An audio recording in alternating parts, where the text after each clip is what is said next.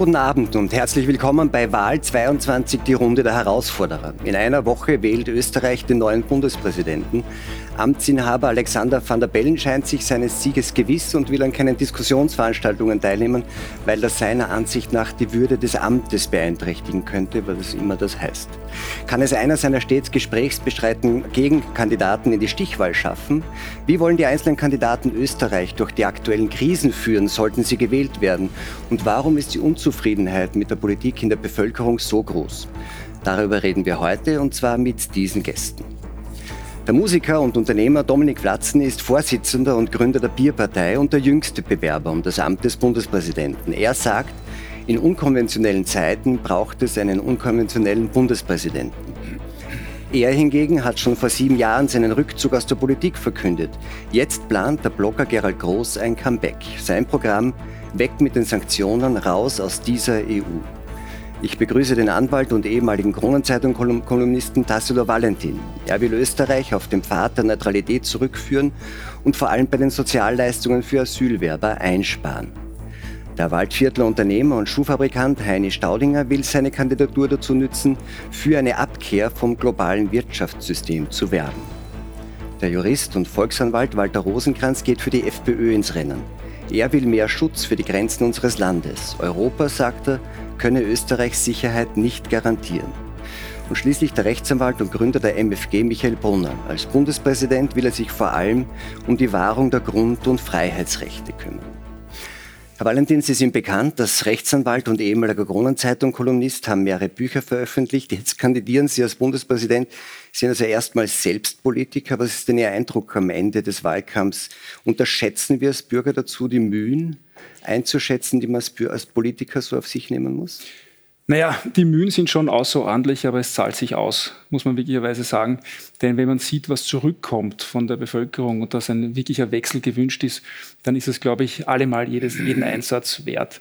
Ich konnte als äh, Kolumnist zehn Jahre lang auch hinter die Kulissen blicken und muss jetzt mit voller Schärfe sagen, ich habe Dinge gesehen und erfahren aus der Politik, ähm, da hat es mich jeweils einige Tage hat's gebraucht, bis man darüber hinwegkommt, wie das wirklich abläuft. Dieser etablierte Politikbetrieb. Zu jetzt als Kandidat haben Sie das Schon gesehen. davor, aber jetzt als Kandidat erfahren Sie das natürlich auch, weil das System natürlich zurückschlägt mit. War das eine Motivation zu sagen, ich kann da als Kolumnist hinter die ähm, Kulissen schauen und jetzt möchte ich selber auch mal sehen, wie es wirklich ist? Nein, die wahre Motivation war, dass ich diese Zustände seit zehn Jahren beschrieben habe. Ich habe hinter die Kulissen geblickt, ich habe die Lösungen geboten und irgendwann stehen Sie vor der Frage, wollen Sie nur beschreiben oder wollen Sie aktiv etwas tun? Ich habe das einmal mit dem Satz von John F. Kennedy zusammengefasst. Frage nicht, was dein Land für dich tun kann, frage dich, was du für dein Land tun kannst. Jetzt ist es ja immer leichter, das haben auch die letzten Jahre immer gezeigt, wenn man so eine Kandidatur mit der Unterstützung einer Partei im Rücken macht. Sie hatten ja auch Gespräche mit der FPÖ, dass Sie für die FPÖ kandidieren. Woran ist das eigentlich gescheitert? Das habe ich schon einmal gesagt, es waren inhaltliche und atmosphärische Gründe. Aber Was waren die inhaltlichen? Das will ich näher gar nicht definieren. Das, äh, für mich war es vollkommen klar, dass wenn ich antrete... Aber ist doch interessant, Sie sind Kandidat mit einem Programm und, nein, nein, und hatten inhaltliche Auseinandersetzungen mit einer Partei, für die Sie eigentlich antreten wollten. Warum nein, ist das Sache, geheim? Nein die, Sache, nein, die Sache ist ganz einfach. Ich habe immer gesagt, ich trete als Unabhängiger an. Ich habe es für demokratiepolitisch sehr bedenklich gehalten, dass keine einzige Partei, ausgenommen die FPÖ, sich bereit erklärt hat, einen Kandidaten ins Rennen zu schicken. Dadurch waren sie Gesprächspartner. Für mich war aber auch immer klar, dass wenn ich antrete, trete ich als Unabhängiger an mit Und das einer war Plattform. Das Problem. Man wollte sie nicht unabhängig sein lassen. Mit oder? einer Plattform, in dem, der auch, in dem die FPÖ unterstützt, aber unter anderem auch andere. Und da habe ich mir die Unabhängigkeit nicht im vollen Sinn gewahrt gesehen. Okay. Herr Rosenkranz, Sie haben als einziger der Anwesenden, wenn ich das richtig sehe, nicht von sich aus beschlossen, sich um das Amt des Bundespräsidenten zu bewerben, sondern äh, Parteichef Herbert Kickl musste Sie erst darum bitten. Vielleicht wäre es Ihnen auch lieber gewesen, Herr Valentin hätte das gemacht, dann wären Sie gar nicht in die Entscheidungsfrage gekommen? Nein. Äh, die Kandidatur mit Tassilo Valentin war viel später, als mich Herbert Kickl zum ersten Mal gefragt hat. Äh, es waren in der FPÖ mehrere Kandidaten möglich. Es hat mehrere Überlegungen gegeben. Ich war in einer sogenannten engeren Wahl von Kandidatinnen und Kandidaten und dann ist zwischendurch oder relativ gegen Ende zu dieser unter Anführungszeichen Deadline, die Herbert Kickl und Parteien dann auch gesetzt hat, gesagt hat, hören wir uns noch einmal an, vielleicht kann das eine interessante Variante sein. Es dürfte nicht zustande gekommen sein. Ich war bei den Gesprächen ja nicht dabei und war auch nicht eingebunden. Äh, letztlich bin ich jetzt der Kandidat der Freiheitlichen und das war Sie sehr wohl dazu überlegt. auch nicht lange gebeten nicht, werden. Ich musste nicht gebeten werden dazu. Das ist für jemanden, der, naja, äh, von seinem 20., 21. Lebensjahr über die Studentenpolitik immer in der Politik tätig war, ist das an sich keine Frage. Äh, die einzigen, die ich gefragt habe, das war meine Familie. 2016 hat Norbert Hofer im ersten Wahlgang 35 Prozent der Stimmen erreicht. Ist das die Benchmark, die, Benchmark, die man in der FPÖ jetzt auch an Sie legt? Nein, es wird überhaupt keine Benchmark gelegt, weil Äpfel und Birnen zu vergleichen, das habe ich schon von meinem Vater in der Volksschule gelernt, soll man an sich nicht. Aber wer ist der äh, Apfel und wer ist die Birne, Herr Kick, Herr, Herr Hofer oder ja, Sie? Dann, dann, suchen Sie sich auch eine andere Frucht aus diesbezüglich. Schmecken alle gut. Äh, nein, es gibt keine Benchmark. Wir haben geänderte Verhältnisse zur letzten letzten Wahl, zur letzten Bundespräsidentenwahl. Das Ziel lautet, Alexander van der Bellen muss in die Stichwahl. Das ist es. Und ich muss, um im Finale mitzuspielen, wenn man dieses Wort spielen überhaupt in die Politik einbringen kann, Zweiter wenn man da einen, einen, aus dem Sport vielleicht einen Vergleich bringt, muss ich Zweiter werden. Das sind eigentlich die Dinge, die ich anstrebe. Herr Staudinger, wie Herr Valentin treten Sie zum ersten Mal bei einer Wahl an, also wagen sich zum ersten Mal in die Politik. Sie haben während des Wahlkampfs erklärt, dass Sie diese Bühne, die sich dadurch bietet, auch diese Bühne hier dazu nutzen wollen, die Ideen der Initiative Zukunft jetzt äh, zu verbreiten und mehr bekannt zu werden. Ähm, weil Bundespräsident, haben Sie mal gesagt, wird eh der Van der Bellen. Ähm, Geht es also gar nicht um das Amt, sondern um die Verbreitung einer Idee? Ich finde, dass das ein legitimes Anliegen ist und ich finde, dass die Stimme, die ich einbringe, einen Sinn hat. Der Erich Fried hat so gesagt, wer will, dass die Welt so bleibt, wie sie ist, will nicht, dass sie bleibt. Und es gibt nicht den geringsten Zweifel, dass wir vor einem großen Wandel stehen. Und ich würde sagen, wer Präsident wird, ist nahezu wurscht. Die entscheidende Frage ist, schaffen wir den Wandel? Und für den möchten Sie werben. Und, Absolut. Und die, und, für die, und die Werbung für diese neuen Ideen, die es da in dieser Initiative gibt, das ist die Bühne, ist der Präsidentschaftswahlkampf. Aber ich verstehe es schon richtig, dass Sie eigentlich nicht wirklich damit rechnen, Bundespräsident zu werden. Ich konnte jetzt da gerade machen und sagen, ich rechne damit, dass ich der nächste Präsident werde. Und dann schmunzelt man alle und das war's. Herr Latzen, Sie sind Musiker und Vorsitzender der, kann man glaube ich so sagen, satireaffinen Bierpartei. Ähm, es ist immer die Frage nach den Motiven, deswegen auch in dieser ersten Runde. Ihnen ähm, unterstellen manche, dass das eigentlich überhaupt eine Art Marketingveranstaltung äh, ist äh, für Ihre zahlreichen Unternehmungen und auch für die Bierpartei. Ähm, ist das so? Nein, das ist nicht so und äh ich bin der Meinung, man muss die Bierpartei oder sollte alle Menschen generell an ihren Taten messen. Ja. Ich habe die Bierpartei, wie ich begonnen habe, äh, politisch mich zu äußern, war, ein, war das ein rein satirisches Projekt. Und mit dem Einzug in die Wiener Bezirksvertretungen war klar, gut, das ist eine Chance, was zu tun und was zu machen. Aber man könnte sagen, die Satire ist Realität geworden? Na, besser von einem satirischen Projekt zu einem ernsthaften politischen Projekt wie umgekehrt, was ja in Österreich auch öfters passiert. Es war ein klarer Wählerauftrag und ich habe äh, dann meine Arbeit da aufgenommen.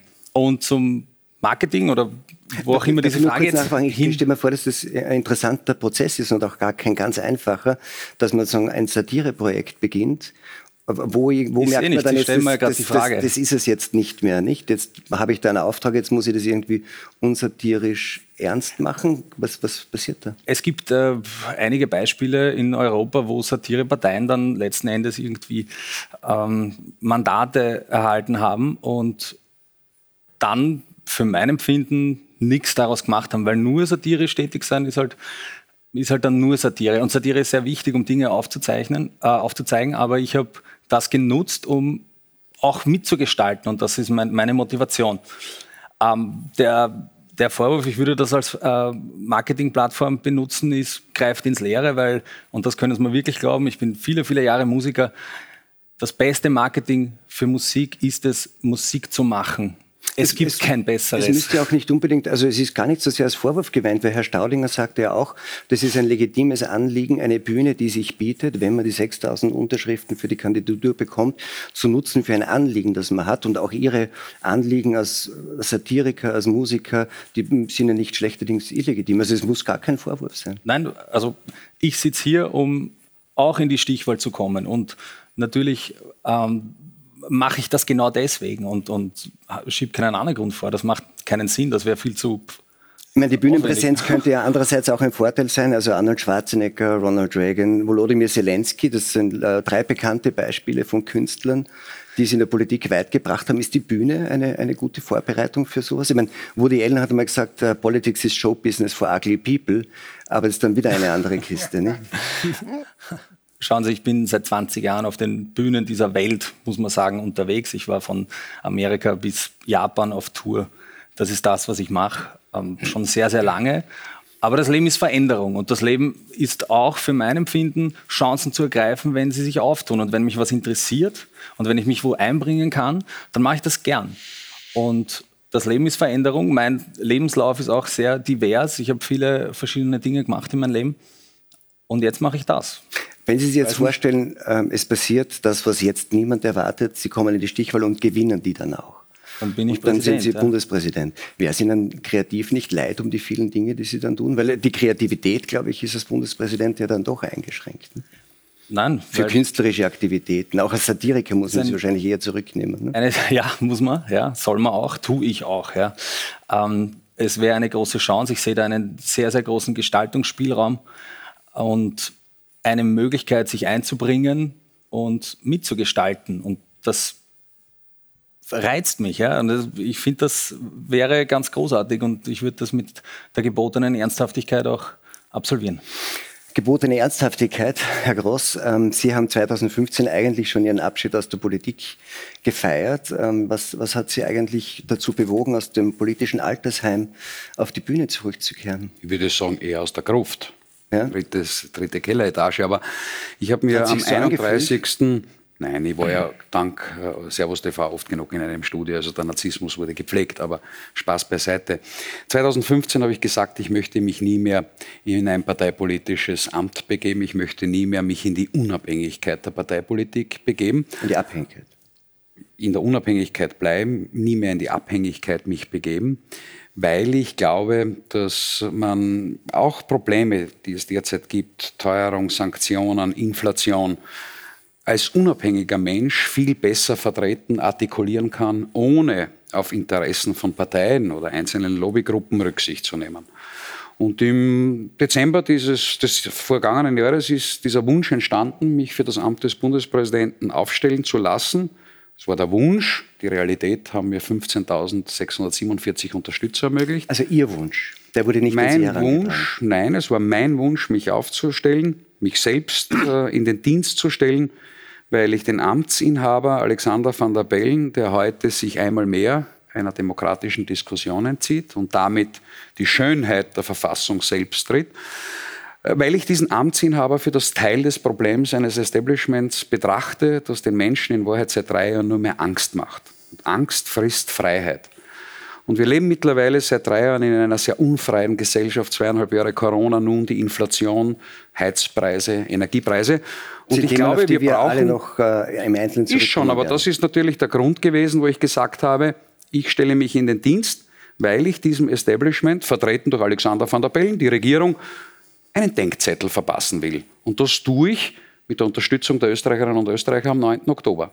Jetzt ähm, haben Sie sich ja auch zurückgezogen und hat, man hat den Eindruck auch aus Ihrer Präsenz in den sozialen Medien, dass Sie auch so diesen privaten Raum sehr genossen haben. Was sagt die Familie, dass Sie jetzt wieder auf die Bühne gehen? Ja, also die Freude war jetzt fast so groß wie Ihre Freude, dass ich wieder im Studio sitze. Ähm, das heißt, enden wollend. Äh, mein, mein Partner hat sich sicherlich vorgestellt, dass wir ein Leben abseits der Öffentlichkeit führen. Ähm, das ist leider nicht passiert, aber auch damit kommen wir gut zurecht. Äh, mir geht es in dieser Situation um etwas ganz was anderes und das ist mein großes Ziel. Ich erlebe tagtäglich Menschen, die mir ihre Stromrechnungen schicken und ich muss leider beim Inhalt bleiben, weil um das geht es ja in Wahrheit. Menschen ihre Mietkosten schicken, die sie nicht mehr stemmen können und Bürgerinnen und Bürger, die einfach Angst haben. Und da muss es einen Gegenpol geben. Da muss es auch eine Bewegung geben, und das ist eine Wahlbewegung, auch wenn ich eine One-Man-Show in dem Fall bin, ein Einzelkämpfer bin. Da muss es eine Bewegung geben, die dieses Establishment zum Umdenken bewegt. Und ich glaube, um auf die Frage zu kommen, ähm, ob dieser Preis wieder in die Öffentlichkeit zu gehen ein hoher ist, ich glaube, dass das im Vergleich zu dem, was die Menschen derzeit in Österreich durchmachen, ein sehr geringer Preis ist. Herr Brunner, Sie sind Jurist, sind Vorsitzender der MFG, also es steht für, muss man hin und wieder dazu sagen, äh, Menschenfreiheit, Grundrechte, die vor allem als Sammelbecken für Protestwähler gegen die Corona-Maßnahmen oder, oder Leute sind, die mit den Corona-Maßnahmen nicht einverstanden waren. Da reden wir später auch noch drüber. Ähm, so, Wenn es um die Motivation geht, dann ist bei Ihnen ähm, oft gesagt worden, wahrscheinlich geht es hier darum, einmal zu schauen, ob MFG auf Bundesebene sagen, ausreichende Mobilisationskraft hat, um zum Beispiel auch bei einer nächsten Nationalratswahl ähm, realisieren können, zu können. Ist das Nein, also da muss ich Ihnen widersprechen. Ich glaube sehr wohl und bin überzeugt davon, dass die MFG Motivationskraft hat und bei der nächsten Nationalratswahl mit Sicherheit in den Nationalrat einziehen möchte, einziehen wird.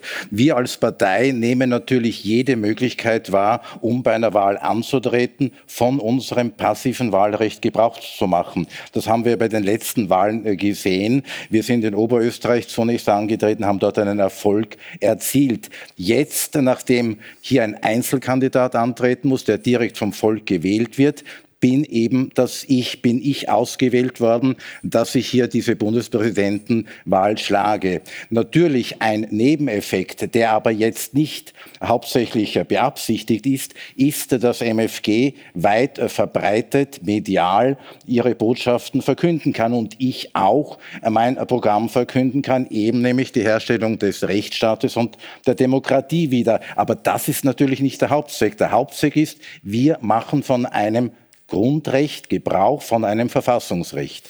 Wir werden auch über diese Grundrechtsfragen dann noch ausführlicher sprechen. Ähm, ein, was Meinungsforscher auch prognostizieren, ist, dass es eine relativ geringe Wahlbeteiligung geben wird. Die aktuellen Schätzungen liegen so bei 65 Prozent. Ähm, schmerzt es Sie, dass diese Wahl offensichtlich nicht viel mehr Leute interessiert? Das ist natürlich schmerzhaft, aber das ist, glaube ich, der gesamten Situation geschuldet und vor allem auch dem amtierenden Bundespräsidenten und dieser Bundesregierung. Also nicht einmal 50 Prozent möchten ja diese Bundesregierung weiter im Amt haben. Bereits nach Puls 24 sind ja 50 Prozent der Bevölkerung für die Entlassung der Bundesregierung. Man kann es natürlich auch umgekehrt interpretieren, diese geschätzte Wahlbeteiligung 65 Prozent und sagen, so groß ist die Unzufriedenheit mit dem Amtsinhaber nicht. Nein, es ist eine Politverdrossenheit. Wir befinden uns heute in einer Staatskrise, in einer Wirtschaftskrise und viele Personen stecken, glaube ich, einfach den Kopf in den Sand, anstatt dass sie aktiv äh, werden. Und genau das will ja die MFG. Die MFG will ein neues politisches Bewusstsein schaffen. Die MFG will den politisch mündigen Bürger. Und damit muss man dann bereits in der Schule beginnen. Es ist ja eh schon angeklungen, Herr Groß, Sie haben schon gesagt, äh, der amtierende Bundespräsident nimmt nimmt an solchen Runden äh, nicht teil. Äh, eine ihrer Slogans lautet jung und dynamisch statt alt und damisch. Ähm, ich, ich nehme an, das geht ähm, auf den Amtsinhaber. Was stört Sie denn an dem so sehr?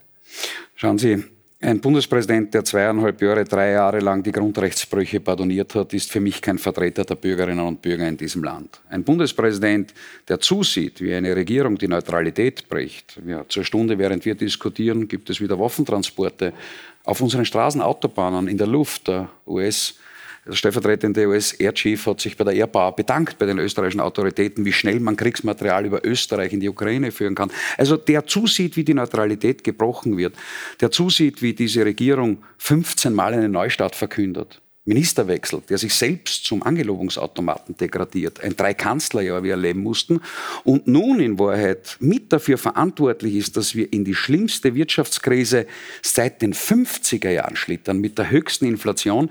Dieser Bundespräsident ist für mich ein Vertreter der Regierung, der Parteien, aber kein Vertreter des Volkes. Auf welche Weise ist der Bundespräsident mit den verfassungsmäßigen Rechten, die er hat, mitverantwortlich für die Teuerung und für die Wirtschaftskrise?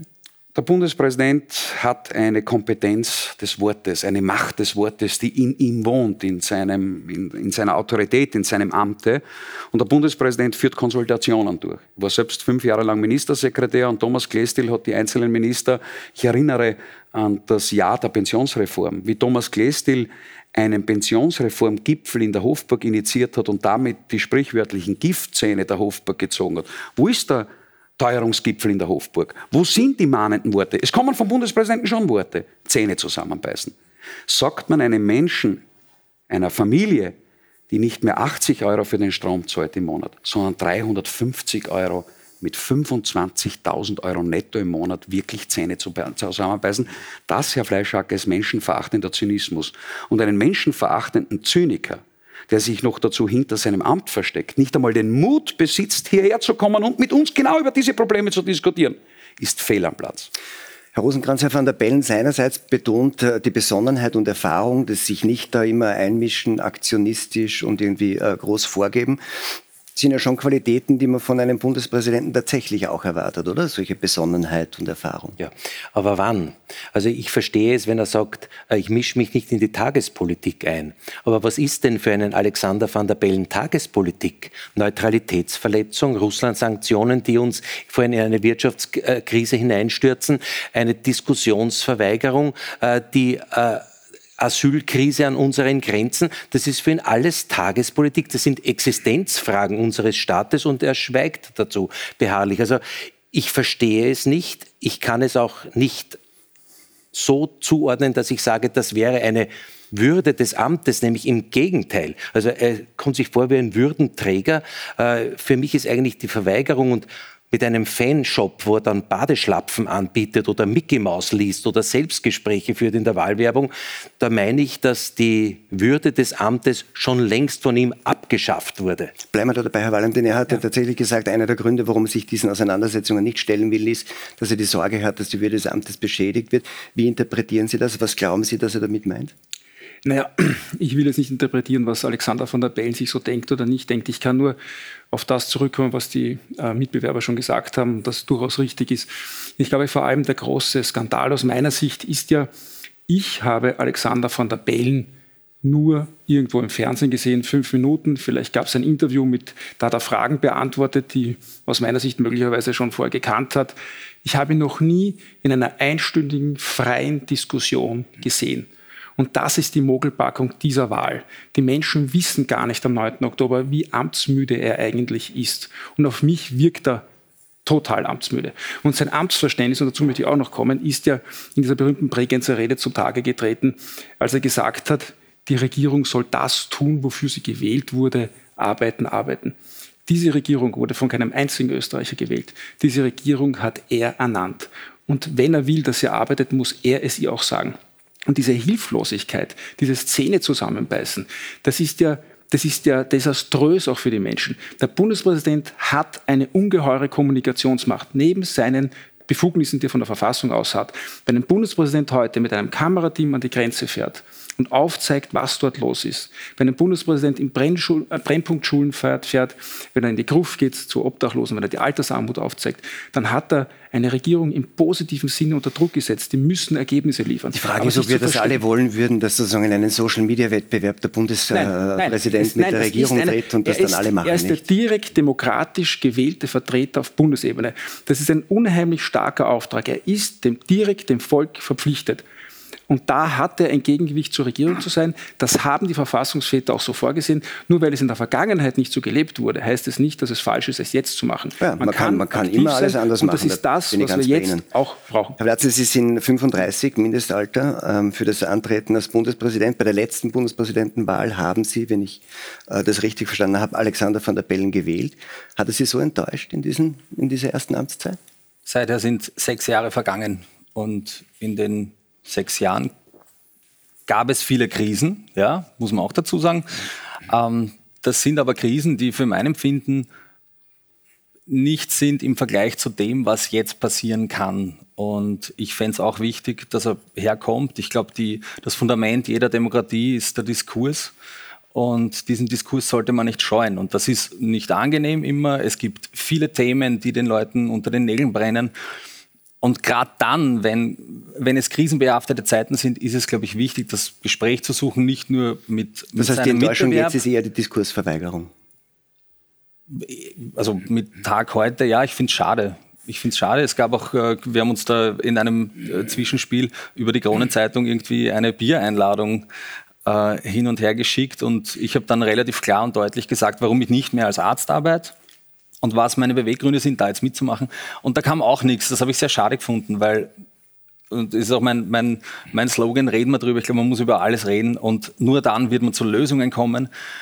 Ohne Diskurs wird schwierig. Über alles reden ist äh, ein Stichwort. Es hat ja durchaus auch der amtierende Bundespräsident Klarstellung bezogen zu manchen Dingen, zum Beispiel zu den Korruptionsvorwürfen nach der Ibiza-Affäre. Vielleicht schauen wir da kurz mal rein.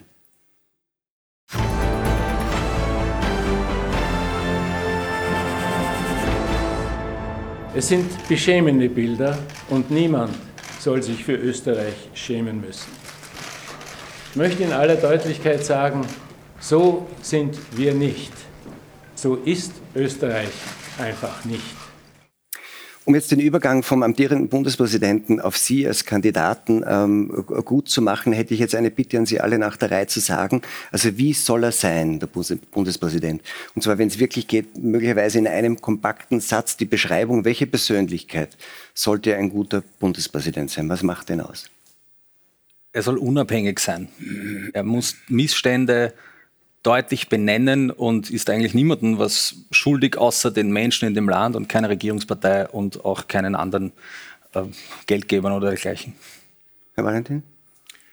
Unabhängigkeit, Kompetenz ähm, und dem Volk verpflichtet als direkt gewähltes Organ muss er einfach den Mund aufmachen, er muss die entscheidenden Dinge ansprechen und auch danach handeln. Bei diesem eingespielten Beitrag haben wir ja gesehen, wie er eben nicht überparteilich über die ganzen Jahre hinweg agiert hat, sondern er ist ein parteiischer Kandidat und ein parteiischer Präsident und das möchte ich ganz klar auch ändern. Herr Brunner, wie muss ein, ein Bundespräsident, Bundespräsident sein? Ein voll aktiver Bundespräsident für die Bevölkerung sein und vor allem ein aktiver Neutralitäts- und Friedenspolitiker. Herr Staudinger? Ich finde, es hat in den Jahren schon spektakuläre Krisen gegeben. Und das, wie er da reagiert hat, das ist ja wahnsinnig sympathisch angekommen bei den Leuten. So sind wir nicht nur ein bisschen deppert ist, dass wir schon so sind. Wen Und, meinen wir da, wenn wir wir sagen? Äh, wir sind gesamtgesellschaftlich in einer nennenswerten Krise. Und zwar die Abhängigkeiten, in denen wir uns jetzt. Aber es ging jetzt mehr ums Persönliche. Wie muss, was, was, wie muss ein Präsident sein? Äh, so diese großväterlichen Kommentare, die sind ja, wenn es hitzig zugeht, irgendwie ganz sympathisch. Im Großen und Ganzen darf man ihm mehr Schwung für eine Veränderung ins Positive Herr wünschen. Herr Gross? Wahrhaftig, objektiv und aktiv. Allein die Worte, so sind wir nicht, wissentlich, dass seine Regierung mit acht Ermittlungsverfahren vor der Staatsanwaltschaft genauso war, wie sie ist. Wissentlich, dass wir seit AKH, Konsum, Babak, Norekum, Lukona, Bubok bis mhm. heute herauf genauso ein politisches Establishment haben, ist nicht wahrhaftig, sondern heuchlerisch. Und, ich brauche keinen Häuptling und ich, ich brauche wahrhaftig. Ich, ich, ich wollte jetzt nicht eine bleiben. Analyse des Bundespräsidenten, sondern ja. ich hatte Sie gebeten, in einem Satz zu sagen, wie er sein muss. Sie haben es sogar in einem Wort gesagt, fand ich auch ganz gut. Also ein Bundespräsident muss in erster Linie wahrhaftig, wahrhaftig sein. Wahrhaftig sein und der zweite Punkt, und das ist sehr wichtig, objektiv.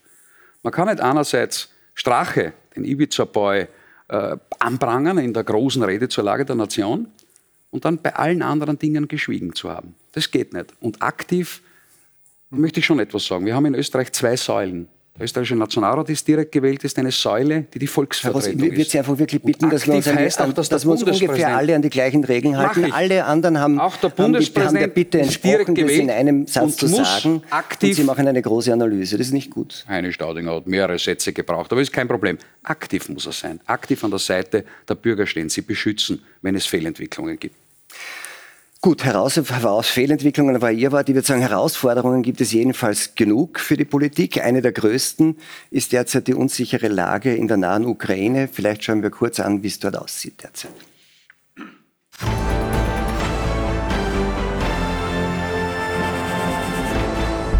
Nachdem Putin die Teilmobilmachung erklärt und gegen heftige Proteste im Land exekutiert hat, wurde am Freitag die Annexion der vier prorussischen Separatistengebiete in der Ukraine verkündet. Und erneut droht der Kreml-Chef mit dem Atomschlag im Falle eines Angriffs auf russisches Staatsgebiet. Zeitgleich schwor Ukraine-Präsident Zelensky die Alliierten auf einen langen Kampf ein und drängt auf weitere Waffenhilfe. Und während die Kämpfe in der Ukraine toben, werden im Westen die Folgen des Kriegs und der EU-Sanktionen immer verheerender. Länder. Wirtschaftsforscher befürchten angesichts der Energiekrise für 2023 einen Konjunktureinbruch von fast 8 Prozent. Die dramatischen Konsequenzen der drohenden Rezession, Armut, Arbeitslosigkeit und soziale Unruhen. Die Zustimmung zu den Sanktionen sinkt, jedenfalls in Österreich. Wie soll die Politik reagieren? Herr Platzi, wie soll sich die österreichische Bundesregierung in diesem Konflikt, in diesem Krieg zwischen Russland und Ukraine verhalten? Eins ist klar, die Sanktionen wirken. Sie wirken langsam. Wir müssen mit der ukrainischen Bevölkerung solidarisch sein. Die EU kann hier nur an einem Strang ziehen. Und die Sanktionen sind natürlich zeitversetzt wirksam, aber sie wirken. Und Russland ist ein sehr großes Land. Die russische Bevölkerung merkt es zum Teil wahrscheinlich noch nicht. Ja, ich war selbst in Russland, du hast da die großen Ballungszentren und da merken es die Menschen im in, in den Großstädten, okay, ich kann immer zum Ikea gehen und äh, ich kann keinen Flug mehr buchen und der H&M hat zu und McDonalds gibt es auch keinen. Die wissen das schon. Aber bis es dann im ländlichen Raum, und das ist wirklich sehr, sehr ländlich, ankommt, wird es noch dauern, aber das es heißt, Sie es ist doch alternativlos. Auch wenn momentan viele sagen, dass momentan wir selbst, also die europäischen Volkswirtschaften, die Auswirkungen der Sanktionen stärker spüren, sind Sie dafür, das aufrechtzuerhalten und jetzt auch bei dem achten Sanktionenpaket, das da gerade am Schnüren ist, als Österreich mitzumachen? Ich schließe mich da der Expertenmeinung an, die einhellig sagen, es ist A alternativlos und B wirksam, halt zeitversetzt. Für viele Österreicher ist ja die Neutralität ein sehr hoher Wert. Wie würden Sie denn jene zu überzeugen versuchen, die äh, in der Ukraine, also in der Unterstützung, in der also vollständigen, gleichklingenden Unterstützung der EU, ähm, in der Unterstützung der Ukraine eine solche Neutralitätsverletzung sehen? Wie würden, mit welchem Argument würden Sie versuchen, die zu überzeugen? Österreich ist ein neutrales Land, ja. Es ist auch gut, dass Österreich ein neutrales Land ist. Und das, was jetzt in Zeiten der Krise notwendig ist, ist geschlossenes Handeln und, und an einem Strang zu ziehen. Und da muss Österreich mit. Österreich ist sehr klein. Wir können nicht glauben, dass das ist keine Insel der Seligen da. Ja. Wir müssen in Zeiten der Krise das Ganze groß denken und da brauchen wir unsere europäischen Partner. Schauen wir gleich, ob das Plädoyer wirkt, Herr Staudinger. Überzeugt? Nein. Ich finde, dass der Boden der Neutralität, wenn er ordentlich gepflegt ist, ein idealer Boden ist, wo der Frieden verhandelt werden kann. Und irgendwann, niemand weiß, wie lange der Krieg dauern wird, aber irgendwann wird es so weit sein, dass der Frieden verhandelt werden muss. Und der Alexander Kluge hat es klug gesagt, den Krieg gewinnt nicht der, der die Schlacht gewinnt, sondern gewinnt der, der den Frieden schafft. Und aber könnte, und habe ich jetzt richtig verstanden, dass Sie sagen, und dieser Boden der Neutralität in Österreich bleibt nur gut aufbereitet, wenn wir uns nicht beteiligen an den Sanktionen? So sehe ich das. Und wie sollte Österreich stattdessen vorgehen? Allein, sagen die Sanktionen aufheben oder? Ein Beispiel. Zur Zeit vom Kreisky waren, war die PLO und der Gaddafi. Mir, mir ging es aber nicht um die PLO, sondern wirklich um, bleiben wir beim Jetzt bitte. Was, was sollte man stattdessen tun? Also was sollte Aktive die Friedenspolitik. Aber, aber Sie sagen ja, mit den Sanktionen geht das nicht. Das heißt, Sie sind das der Meinung, Österreich sollte unilateral sagen, wir nehmen an diesen Sanktionen nicht teil. Mit den Sanktionen sind wir de facto mit eine Kriegspartei und das, sage ich, gehört nicht zur Neutralität. Neutral heißt, wir halten uns da außer, wir pflegen den Boden, wo wir die Konfliktparteien einladen können, den Frieden zu verhandeln. Nur um den geht's. Herr Groß, Sie sind einer der Kandidaten, die ähm, beim äh, Amtsantritt die sofortige Entlassung der Bundesregierung versprechen. Eine neue Regierung, die dann zunächst einmal Sie äh, nennen müssten. Ähm, wie, welche Positionierung würden Sie der in der Russlandfrage mitgeben? Sofortige Aufhebung der Sanktionen, notfalls in einem Alleingang. Währenddessen Wladimir Putin in Gazprom-Gewinnen von 41,6 Milliarden Euro badert, ein Rekordjahr für die russische Gasindustrie, bleiben bei uns im Winter die Badewannen kalt. Währenddessen in Russland, und äh, Dominik Vlasny hat es gesagt, äh, die breite Masse der Menschen an den, den Wohlstand, den wir in Europa haben, nicht kennen, haben wir in Europa das Problem, dass bei uns die Menschen sich die Strompreise, Energiepreise, die Heizpreise, den Treibstoff, das Heizöl, die Lebensmittel nicht mehr leisten können. Und das ist derzeit neben dem Krieg in der Ukraine, der ein Krieg ist, um Gottes Willen, der größte Wahnsinn. Wir führen Europa in die Kriegswirtschaft, wir führen Europa in die Rezession und wir führen Österreich in die Armut. Und aus lauter Solidarität, die ich ja habe mit den Opfern eines Krieges, in mir schlägt auch ein Herz und ich habe auch Emotionen. Bin ich aber nicht so dumm, dass ich mich aus lauter Solidarität umbringe. Und wir betreiben derzeit Selbstmord. Ich war unlängst in Klagenfurt. Ein großer Unternehmer erklärt mir, der in der Glasindustrie tätig ist, der Betrieb wird gesperrt. Er hat Stromkosten im Monat von 70.000 Euro. Gestern erzählt mir äh, äh, ein Haushalt, ein Vater, er hat bis jetzt 80 Euro gehabt im Monat, in Zukunft hat er 350 Euro. Noch einmal, aus lauter verständlicher Emotion gegenüber einer Aggression kann ich ja nicht reagieren, indem ich mein eigenes Volk in Gefahr bringe und das passiert. Und daher zur Frage Diplomatie. Diplomatie eines Jonas, eines Scherf, eines Waldheim, eines Kreisky, eines Haiders, die alle im Nahen Osten in diesen verzwickten Situationen, Krieg herrscht jeden Tag irgendwo auf der Welt, richtig gehandelt haben und Wien als das gemacht haben, was es immer war, UN-Sitz als Ort der Diplomatie und dort Heine Staudinger recht als Ort, wo man einen Frieden verhandelt. Und das wäre die Aufgabe der Regierung. Herr Valentin, ähm, achtes Sanktionenpaket, habe ich schon angesprochen, ähm, soll Österreich mitziehen? Aus meiner Sicht nicht. Ich habe immer gesagt, ich bin ein Freund der direkten Demokratie. Man soll das einer Volksabstimmung unterwerfen. Die Frage, die Österreicher sollen selber darüber entscheiden, ob sie diese Sanktionen mittragen, die ja unheimliche Auswirkungen auf unser Leben haben. Der Chef des Wirtschaftsforschungsinstitutes spricht davon, wir möglicherweise kriegswirtschaftliche Zustände haben. Ministerin Edstadlerin spricht von einem Tal der Tränen und davon, dass Corona nur eine Krise zum Aufwärmen war.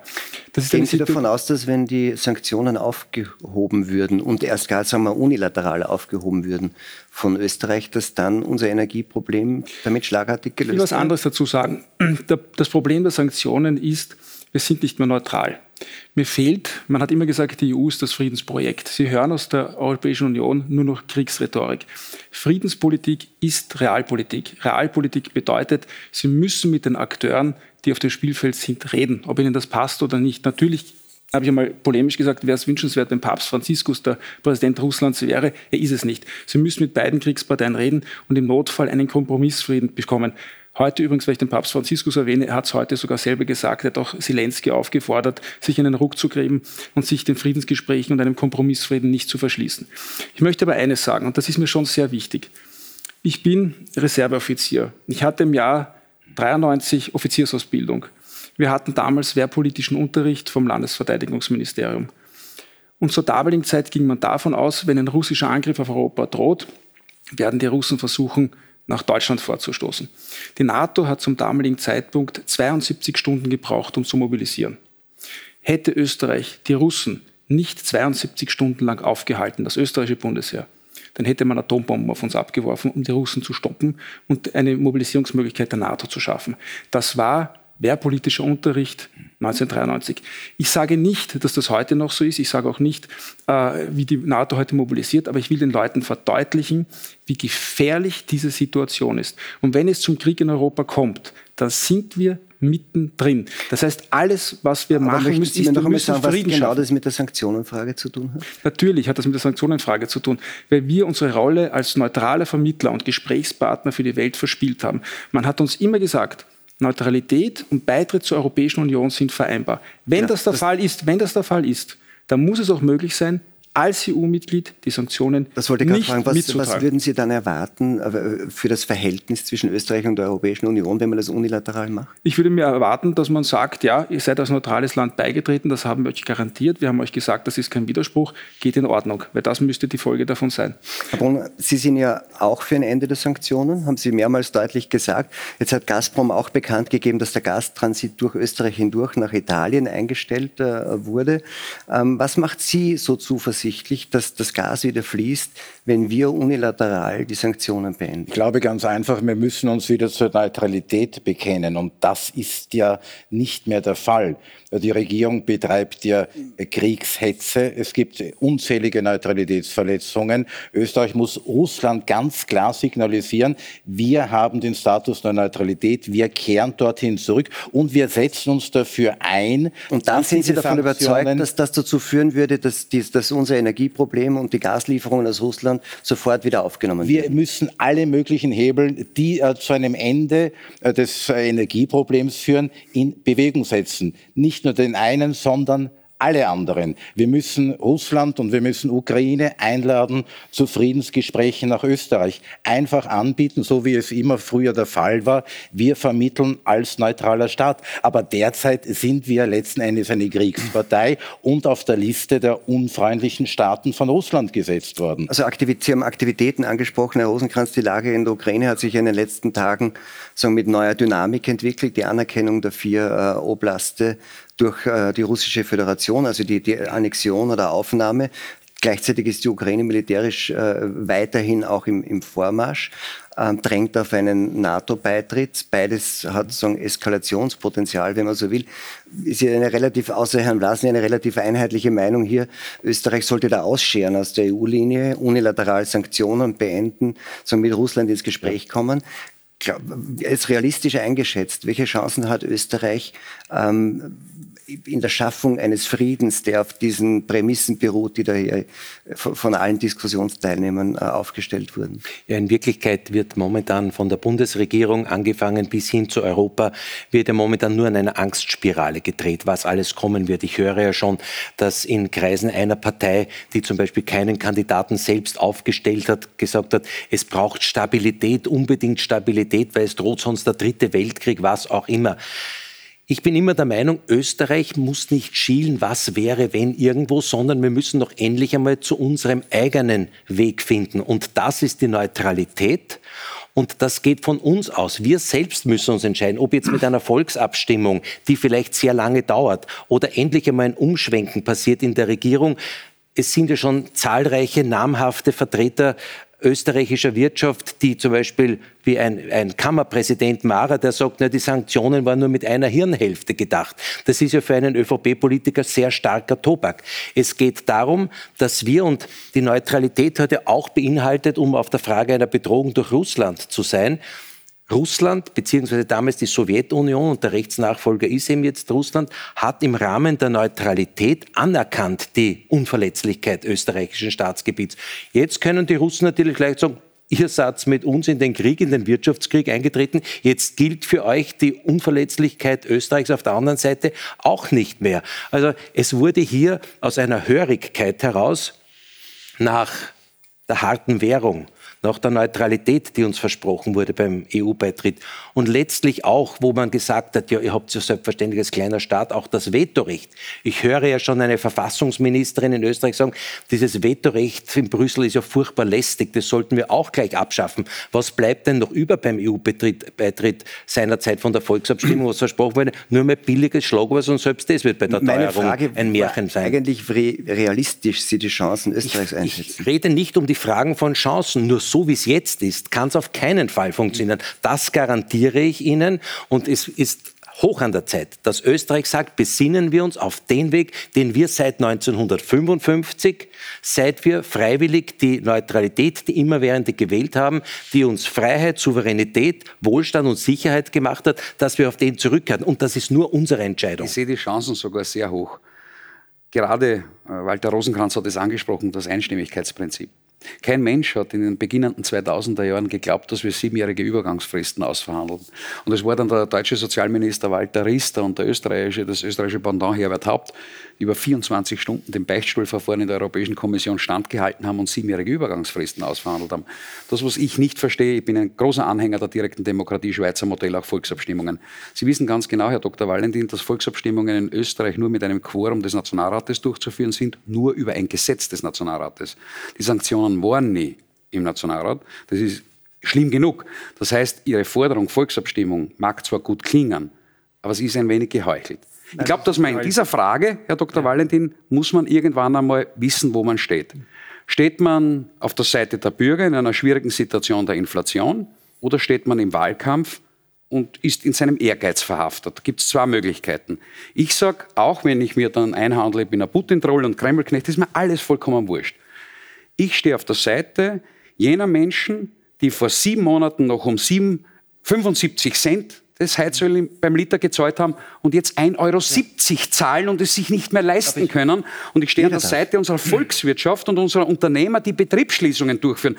Daher kein Sand in die Augen streuen mit Volksabstimmungen, die dann in vier, fünf Monaten herkommen. Bis dorthin überlebt ja keiner den Winter, sondern jetzt gibt es das Zeitfenster mit Orban, mit Ungarn, mit Slowenien, mit Kroatien, mit Spanien einen Dominoeffekt einzuführen und die Sanktionen endlich zu beenden. Wenn ich die Verfassung ja, richtig darf, darf erkenne, dann müsste auch ein Gesetz beschlossen werden ja, vorher, Moment, über das eine Volksabstimmung stattfinden kann. Ich möchte nur eins sagen, lieber, lieber Gerald Groß, ähm, Sie versprechen viel morgen haut die Regierung raus, übermorgen geht es aus der EU und übermorgen fliegen, so fliegen sie auf den Mars. Lieber Herr Groß, man kann alles den Leuten versprechen, aber einhalten können sie kaum was, was sie sagen. Ich habe gesagt, ich würde mir wünschen, dass es eine Volksabstimmung gibt. Ich bin ein Freund der direkten Demokratie. Ich glaube auch, dass die Österreicher über Schicksal selbst bestimmen sollten. Ich habe immer gesagt, in, in allen neutralitätspolitischen Fragen, wir stehen vor der gefährlichsten Situation. Lassen Sie mich bitte aus, das ist ja. Gebot der Höflichkeit. Das, ja, das müssen ist, Sie aushalten. aber in allen neutralitätspolitischen Fragen wünsche ich mir ein Zusammenspiel zwischen Hofburg, Parlament, Kanzleramt und österreichische Bevölkerung. Und wissen Sie was? Führung heißt nicht, Leute rausschmeißen und da und das machen und ich setze eine Marionettenregierung ein. Wissen Sie, was Führung bedeutet? Führung heißt, die Leute zur Höchstleistung zu bringen. Aber wenn es nicht möglich ist, dann, eben, dann müssen Sie, dann müssen, nein, und dann müssen Sie aber die, dann müssen Sie Notwehr zur Höchstleistung. Ja, ja sagen Sie mal, Herr Groß, Herr Groß ich würde sogar Sie, Sie zur Höchstleistung für bringen. Das Amt des aber ein Satz, ja, das mag Sie amüsieren, lieber, lieber Herr Groß. Aber, aber man braucht doch für das Amt eine geistige Fähigkeit und der Einschätzung, dass du einen Herrn Kogel, einen Herrn Nehammer nicht nicht mehr zu einer Höchstleistung motivieren so, ich möchte nicht, Die Regierung ist durch. Herr Groß, ich mag naja. auch, als, auch die Bundespräsidenten können nicht immer alle gleichzeitig reden. Ja, stimmt. Ja, das ist das Erste. Lieber Herr Groß, das wäre das Erste, was Sie, das Erste, was Sie lernen müssen. Ja, das Erste, was Sie lernen müssen, Sie müssen zuhören lernen, weil sonst können Sie auch als Bundespräsident nicht realisieren. Sehr gut zu. Nein, nein, Sie hören nicht gut zu. So, und die Sache ist, wenn es natürlich nicht durchsetzbar ist, ist natürlich das Ziel, und das habe ich vor einem halben Jahr geschrieben, da haben Sie von der Ukraine noch gar nicht viel gewusst, habe ich schon geschrieben, die Sanktionen werden zu nichts führen, sie werden den Krieg nicht verkürzen, nicht beenden und natürlich gehören die Sanktionen aufgehoben. Aber der wünschenswerte Weg ist selbstverständlich unter Einbindung des österreichischen Volkes. Wenn das nicht möglich sein sollte in dieser kurzen Zeit, wenn das, wenn das auch nicht durchführbar ist, natürlich wünsche ich mir Sanktionsende. Nur wie wollen Sie das dann durchsetzen? Sie können sich, Herr Blasing, das würde mich jetzt noch interessieren, wir gehen dann gleich zum nächsten das Thema, weil ja. das, das, ist ja eine große Einhelligkeit. Sie sind ja der Einzige, der sagen, dafür ist, das Sanktionenregime aufrechtzuerhalten. Könnten Sie aber diese Idee, dass das unter einer stärkeren Einbindung der Bevölkerung passiert, es ist ja in den letzten Jahren auch durch die Corona-Krise relativ viel exekutiv passiert und das Parlament schon war weniger drin und, und erst recht an die Bevölkerung. Können Sie dieser Idee der direkten Demokratie in diesen großen Fragen was abgewinnen? Jein, ich bin letztens gefragt worden, ob die äh, Volksbegehren äh, zu einer verpflichtenden Abstimmung fü führen sollen, wenn sie die 100.000 Unterschriften erreichen. Und ich glaube, das ist sehr gefährlich. Wie bitte, haben, darf ich nur mal wissen, Volksabstimmungen sind gefährlich? Nein, nein, nein, nein, nein, nein, das ist zu einer automatisch zu... Äh, 100.000. Mhm. Habe ich das richtig verstanden? Also die Forderung, 100.000 Österreicherinnen und Öster sollen keine verpflichtende Volksabstimmung erreichen können? Nein, dass, dass man quasi die Behandlung im Nationalrat übergeht und das und das, ähm, das nein, nein, also wie soll es funktionieren? Das, das, ist für mich ein sehr spannendes ja. Thema. Direkte Demokratie, gerade von Ihnen, würde mich interessieren. Ich glaube auch einige Zuseherinnen und Zuseher. Wie ist die Frage? Ab wann soll eine Volksabstimmung zwingend behandelt werden können? Braucht es dazwischen geschaltet, wie Sie meinen, glaube ich, den Nationalrat? Mit welcher Mehrheit? Nein, nein, eine nein, Volksabstimmung ein Volks oder geht ein Volksbegehren? Sie begehren bei 100.000 ja, automatisch, äh, automatisch äh, eine, zu einer Abstimmung gelangen sollen. Das wollen Sie nicht.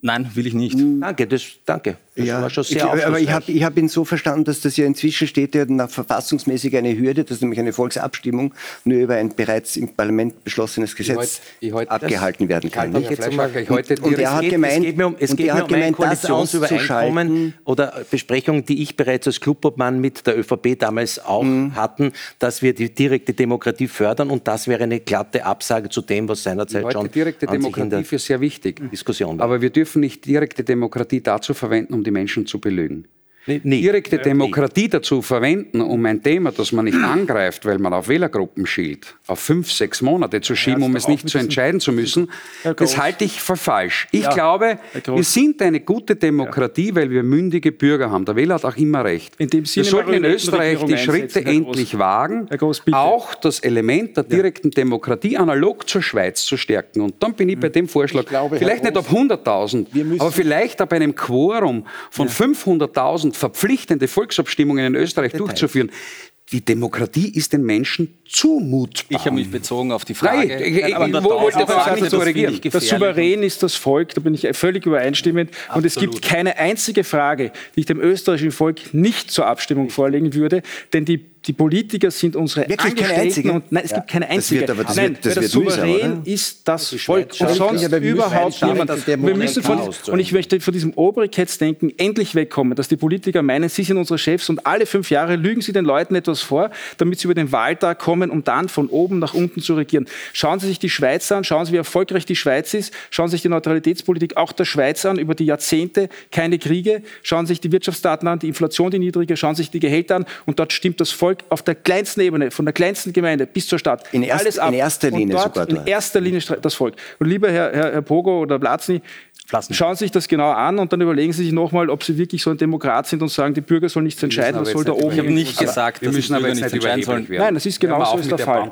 Ich, ich, würde, ich würde, ich würde vorschlagen, dass man aus dieser Spezialpolemik um die direkte Demokratie, dass man aus dieser Spezialpolemik über direkte Demokratie aussteigen. Das ist ein ganz und das, Thema. Und das, nächste, und das nächste Thema, ich, glaube, wir haben Sie jetzt, glaube ich, tatsächlich verstanden. Ja, eine Meinung dazu gesagt. Genau.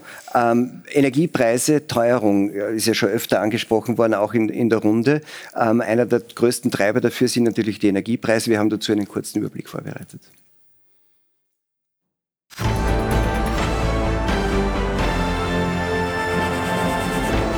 Lockdowns, Ausgangssperren, Demonstrationen. Die vergangenen beiden Pandemiewinter haben für viel Unmut und tiefe Gräben in der Bevölkerung gesorgt. Und durch den Krieg in der Ukraine und die unsichere Energielage sind die Menschen krisenmüde. Doch Experten warnen. Die Corona-Krise ist noch nicht vorbei. Ende September wurden wieder über 15.000 Neuinfektionen pro Tag im Land gemeldet. Tendenz steigend, denn in der kalten Jahreszeit kann das Virus auch besser zirkulieren. Und da das Virus weiter mutiert, kann es der Immunantwort weiter entkommen. So wurde Anfang September erstmals eine Variante mit dem Namen BJ1 in Österreich nachgewiesen. Gleichzeitig sinkt die Impfbereitschaft der Österreicher. Experten wie Politiker warnen daher eindringlich vor der Gefahr durch das Virus und mahnen zur Vorsicht. Doch sind die Menschen zu weiteren Einschränkungen bereit? Ja, wir haben jetzt da ein, das kurz übersprungen. Wir kommen auf die Energiekrise gleich zurück, nämlich im Gefolge dessen. Corona war ja sozusagen einer der, der, der Ursprünge oder sozusagen der ersten der beginnende Treiber der Inflation durch die Lieferketten, durch die Lockdowns und so weiter. Bleiben wir also zuerst kurz direkt bei dem, bei dem Corona-Thema noch einmal. Herr Blasen, Sie sind Arzt. Uh, US-Präsident uh, Joe Biden hat vor kurzem gesagt, die Pandemie uh, ist vorbei. Würden Sie dem als Mediziner zustimmen? Nein, die Pandemie ist nicht vorbei. Das sieht man auch an den derzeit wieder hohen Zahlen. Ähm, der Gradmesser ist natürlich die äh, Krankenhausbelegung und letzten Endes die Intensivbettenbelegung. Es ist zwar vielleicht ganz schön zu sagen, die Pandemie ist vorbei, wir würden uns alle wünschen, niemand äh, möchte eine Pandemie haben, aber vorbei ist sie leider nicht. Und ich kann natürlich wegschauen und sagen, okay, gut, geht uns nichts mehr an, aber es bleibt halt da. Und am Ende des Tages zählt es darum, was passiert mit unserem Gesundheitssystem. Und nur wenn man von einem Problem absieht, ist es ja nicht weg. Aber das heißt, die Frage ist ja dann immer, was ist, sind angemessene Maßnahmen? Sie ist nicht vorbei, das, das wird überhaupt nie vorbei sein, dieses Virus wird ja nicht verschwinden. Die Frage ist dann immer, was hält man dann für angemessene Maßnahmen? Viele sagen, wir müssten jetzt im Herbst schon irgendwie stärkere, auch kontaktbeschränkende Maßnahmen irgendwie einführen, damit wir dann nicht wieder wie in zwei Herbsten davor ganz strenge Maßnahmen einführen würden. Wofür würden Sie da plädieren? Auf Expertenmeinungen zu hören und da Die sind aber so rasch, so oft. Ne? Naja, äh, es gibt da ein Ungleichgewicht. Manchmal gibt es ein paar Wissenschaftler, die vielleicht was behaupten, aber generell der Tenor ist, aus den letzten zwei Jahren äh, haben wir den Herbst verschlafen und da war es eine einhellige wissenschaftliche Meinung, dass Maßnahmen schon früher ergriffen werden hätten sollen. Ich bin nicht der Meinung, dass man verfrüht was tun soll, ja, aber wenn es das Gros der Wissenschaftler sagt, schon. Und das Schlimme ist ja, wir haben das jetzt zwei Herbst äh, lang erlebt, dass die Politiker schon damals, ich glaube, es war Sebastian Kurz, gesagt hat, die Pandemie ist beendet, Pandemie gemeistert. Für die Geimpften, hat er gesagt. Äh, ich glaube, er hat plakatiert, weiß nicht, wen er damit angesprochen hat. Und wir wissen, es ist nicht der Fall. Deswegen hoffe ich, dass das nicht nochmal passiert. Aktuell ist eine, eine, eine große Diskussion darüber, ob und in welcher Weise und für wen die vierte Impfung, die Auffrischungsimpfung, eben jetzt auch mit diesen angepassten Omikron-Impfstoffen äh, angemessen ist. Das nationale Impfgremium hat da unterschiedliche, zu unterschiedlichen Zeitpunkten unterschiedliche Empfehlungen gegeben. Sie sagen immer, ich würde mich immer an die Experten halten. Das ist dann aber, wenn sie so unterschiedlich sind, von einem und demselben Gremium auch gar nicht so leicht. Wie würden Sie jetzt vorgehen? Was werden Sie persönlich tun, vierte Impfung? Für meine, ich glaube, es sind sechs Monate nach der letzten äh, Infektion, Schrägstrich Impfung. Und wenn das nationale Impfgremium das sagt, dann weiche ich davon keinen Zentimeter ab. Derzeit ist die aktuelle Empfehlung für über 65, das sind Sie, glaube ich, noch nicht. Nein, das bin ich nicht. Aber das heißt, ähm, Sie würden sich trotzdem jetzt das vierte Mal impfen lassen? Nein, ich halte mich an die Empfehlung. Und meine letzte Infektion ist nicht so lange her. Ich weiß es nicht auswendig aber würde mir das dann anschauen. Ja. Herr Groß, vierte Impfung? Sicher nicht. Die ersten drei waren schon zum Kreinreiben, weil ich habe ja geglaubt, dass ich mit meiner Impfbereitschaft als braver, treuer Staatsbürger die Lockdowns verhindere, die Impfpflichtdebatte verhindere, die unsere Gesellschaft gespalten hat, den Wahnsinn von zweieinhalb Jahren, die 60 Milliarden Euro volkswirtschaftlicher Verlust. Und im, im Endeffekt war ich als Geimpfter der Genebte, weil ich habe gar nichts verhindert. Und heute blicke ich nach Schweden rauf und sehe, dass die in Relation und in absoluten Zollen besser durch die gesamte Pandemie, die für mich beendet ist, schon längst beendet ist, durch gekommen sind als wir in Österreich. Und daher sage ich äh, zum Dr. Vlasny, äh, Ihre Expertenhörigkeit in Ehren, aber dann sollte man sich halt überlegen, ob man Experten ins höchste Staatsamt wählt. Äh, schauen Sie, für mich ist es wichtig, endlich einmal wieder den logischen Hausverstand des Menschen in den Mittelpunkt zu rücken und auch seinen Drang nach Freiheit. Wir werden immer mehr zu einer unfreien Gesellschaft. Zweieinhalb Jahre lang erklärt man uns, wir müssen auf die Freiheit verzichten, dass wir nicht sterben. Jetzt müssen wir aufs Essen verzichten, damit wir nicht sterben in der Ukraine quasi. Es geht am Ende immer um die Freiheit des Menschen und wir enden am Ende in einer Gouvernantenpolitik, wo uns der Staat vom Essens, Impfen, äh, vom Heizen, vom Autofahren, vom Fliegen bis zum Urlaub alles diktiert. Und wir sind da wirklich an einer Zeitenwende, wo ich sage, diese Experten, die im Übrigen seit sieben Monaten uns erklären, dass man Krieg gegen Russland auch gewinnen, das sind die gleichen, die gesagt haben, dass die Pandemie so schrecklich ist. Wir müssen mit dem Virus leben. Herr Fleischacker hat recht. Das Virus wird nicht mehr weggehen. Einmal in die Welt gesetzt und es bleibt. Wir werden damit leben und wir werden so annehmen, auch gemessen der Mortalität, die es hat, wie eine saisonale Grippe. Da bleibe ich auch zu Hause, wenn ich krank bin. Es geht um die Wissenschaft. Das, äh, ja. und, und, und, und kennen Sie die Wissenschaft von Galileo Galilei? Oder von Giordano Bruno, der brannte in Rom, weil er eine andere Meinung vertreten hat. Wissenschaft bedeutet Widerspruch, Herr Dr. Vlasny. Ja, und dieser Widerspruch wurde uns drei Jahre nicht gegönnt. Auch der wissenschaftliche Widerspruch wurde diffamiert. Wenn es nicht Sender gegeben hätte wie Servus TV oder UE24, hätte das das gar nicht gehört, den wissenschaftlichen Widerspruch. Wir müssen uns endlich von den, von den Untergangspredigern, den apokalyptischen Reitern befreien und unser Leben und das Risiko wieder selbst in die Hand nehmen. Herr Brunner, Sie hat die Pandemiepolitik Politik der Regierung ja dazu bewogen, eine Partei zu gründen, eine Bewegung und eine Partei. Man hat oft über Karl Lauterbach, den deutschen Gesundheitsminister, gesagt, das Schlimmste wäre für ihn, wenn die Pandemie tatsächlich äh, vorbei ist, weil er damit lebt und auch immer eher auf der Seite der sehr Vorsichtigen, manche sagen sogar der Alarmisten äh, wäre. Jetzt könnte man sagen, Ähnliches könnte Ihnen blühen. Nein, wenn die Pandemie tatsächlich vorbei ist, dann, dann ist Ihre Bewegung gegenstandslos. Ganz und gar nicht, Herr Fleischhack. Ich möchte mit den Antworten des Herrn Professor Allerberger, seinerzeitiger Chef der Yes.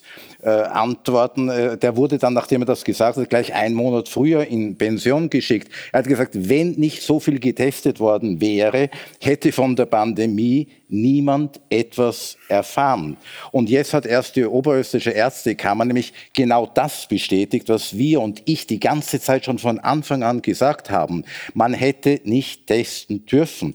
Der Test an asymptomatischen Personen ist nicht zulässig und wenn wir testen, dann testen wir wir nur symptomatische Personen und die sollen auch nur von einem Arzt getestet werden. Also das gesamte Testregime war sinnlos. Damit fehlt auch jede Grundlage für eine behauptete Pandemie, weil wir ja massenweise asymptomatische Personen getestet haben, die ja völlig gesund waren. Nein. Aber wenn Sie, wenn Sie mit Herrn Allerberger meinen, dass wir ohne die Tests die Pandemie und sagen, das Wirken des Virus gar nicht bemerkt hätten, dann gehen Sie also davon aus, dass, die, dass Menschen, die mit der Diagnose SARS-CoV-2, Covid-19 auf der Intensivstation gelegen und dort auch verstorben sind, da müssen Sie gar, gar nicht, gar, gar nicht, gar nicht Covid Person, gehabt haben? Oder? Ist diese Person wegen Covid-19 mhm. hospitalisiert mhm. worden oder war das eben nur eine Nebenerscheinung? Es hat ja selbst der ehemalige Professor Mückstein auf die Anfrage des Verfassungsgerichtshofes am 18. Februar 2022 äh, bestätigen müssen, es gab nie eine Überlastung des Gesundheitssystems und mehr als 25 Prozent hatten nur die Nebendiagnose Covid-19 aufgrund eines positiven Tests, der wir ja heute wissen, bereits durch die Oberische Ärztekammer bestätigt, ja gar nicht für diagnostische Zwecke äh, zugelassen ist. Ich halte mich an das, was seinerzeit Professor Ioannidis gesagt hat. Wir müssen die Gefährdungslage berücksichtigen. Und die Gefährdungslage bei Covid-19 ist eine Mortalitätsrate von 0,15 Prozent und in Übereinstimmung dann auch mit dem äh, Herrn äh, Dr. Mückstein, die gefährdete, die gefährdete Gruppe sind vor allem alte Personen, Durchschnittsalter, Sterbealter 82,8 Jahren und die mit Vorerkrankungen. Also wir hätten die vulnerablen Gruppen schützen müssen und genau das haben wir nicht getan. Aber das heißt, ähm, es geht Ihnen ja dann äh, um die Grundrechte immer, immer und Sie sagen, ähm, das, das ist gar nicht so gefährlich, nur für eine bestimmte Gruppe, um ja. die muss man sich kümmern. Das heißt, Ihr, Ihr Engagement für Grundrechte sehen Sie jetzt äh, pandemieunabhängig? Das ist natürlich pandemieunabhängig und wir haben uns ja dagegen gewehrt, dass aufgrund dieser Corona-Politik die Grundrechte eigentlich abgeschafft wurden. Das heißt, da hat der Präsident Grabenwart das sehr schön gesagt, es geht nicht um die Verletzung von wenigen Grundrechte, sondern es wurden faktisch alle Grundrechte beschädigt. Und wir haben ja ein breit gefächertes Parteiprogramm. Abgesehen davon, die nächste Krise steht uns ja schon ins Haus. Es gibt es die Krise, äh, Teuerungskrise, Energiekrise und die führt ja wieder zu einer Einschränkung der Grundrechte darauf, und dann kommt man zur Klimakrise. Darauf, die nächste darauf Einschränkung kommen wir, nachdem wir über die Corona-Krise geredet haben, gleich nochmal zurück, Herr Staudinger. Es ist ja jetzt wieder die Zahlen, glaube ich, bei 15.000 sind die, die Zahlen der positiven Tests. Rechnen Sie wieder mit stark einschränkenden Maßnahmen in diesem Herbst und Winter? Ehrlich gesagt, fürchte es ein bisschen. Und ich habe nicht das Gefühl, dass Österreich sich an den Besseren orientiert hat, nämlich Schweiz oder Schweden, die wesentlich besser durch die Pandemie gekommen sind, nur als wir Österreicher. Mhm. Und ohne Zweifel hat Corona manche Leute schwer erwischt. Und trotz alledem glitten haben wir alle. Und eine schlimme Folge ist, dass man in der Bevölkerung eine Spaltung haben, die sie gewaschen haben. Diese Spaltung geht oft durch die Familien durch. Mhm. Und so gesehen haben wir gigantische Kollateralschäden in der Familie, aber auch in der psychosozialen Stimmung unserer Gesellschaft. Herr Valentin, rechnen Sie damit, dass es wieder stark einschränkende Maßnahmen gibt? Sie sind ja an sich auch ähm, dafür bekannt, dass Sie sagen, Grundrechte nicht einschränken und kämpfen dagegen.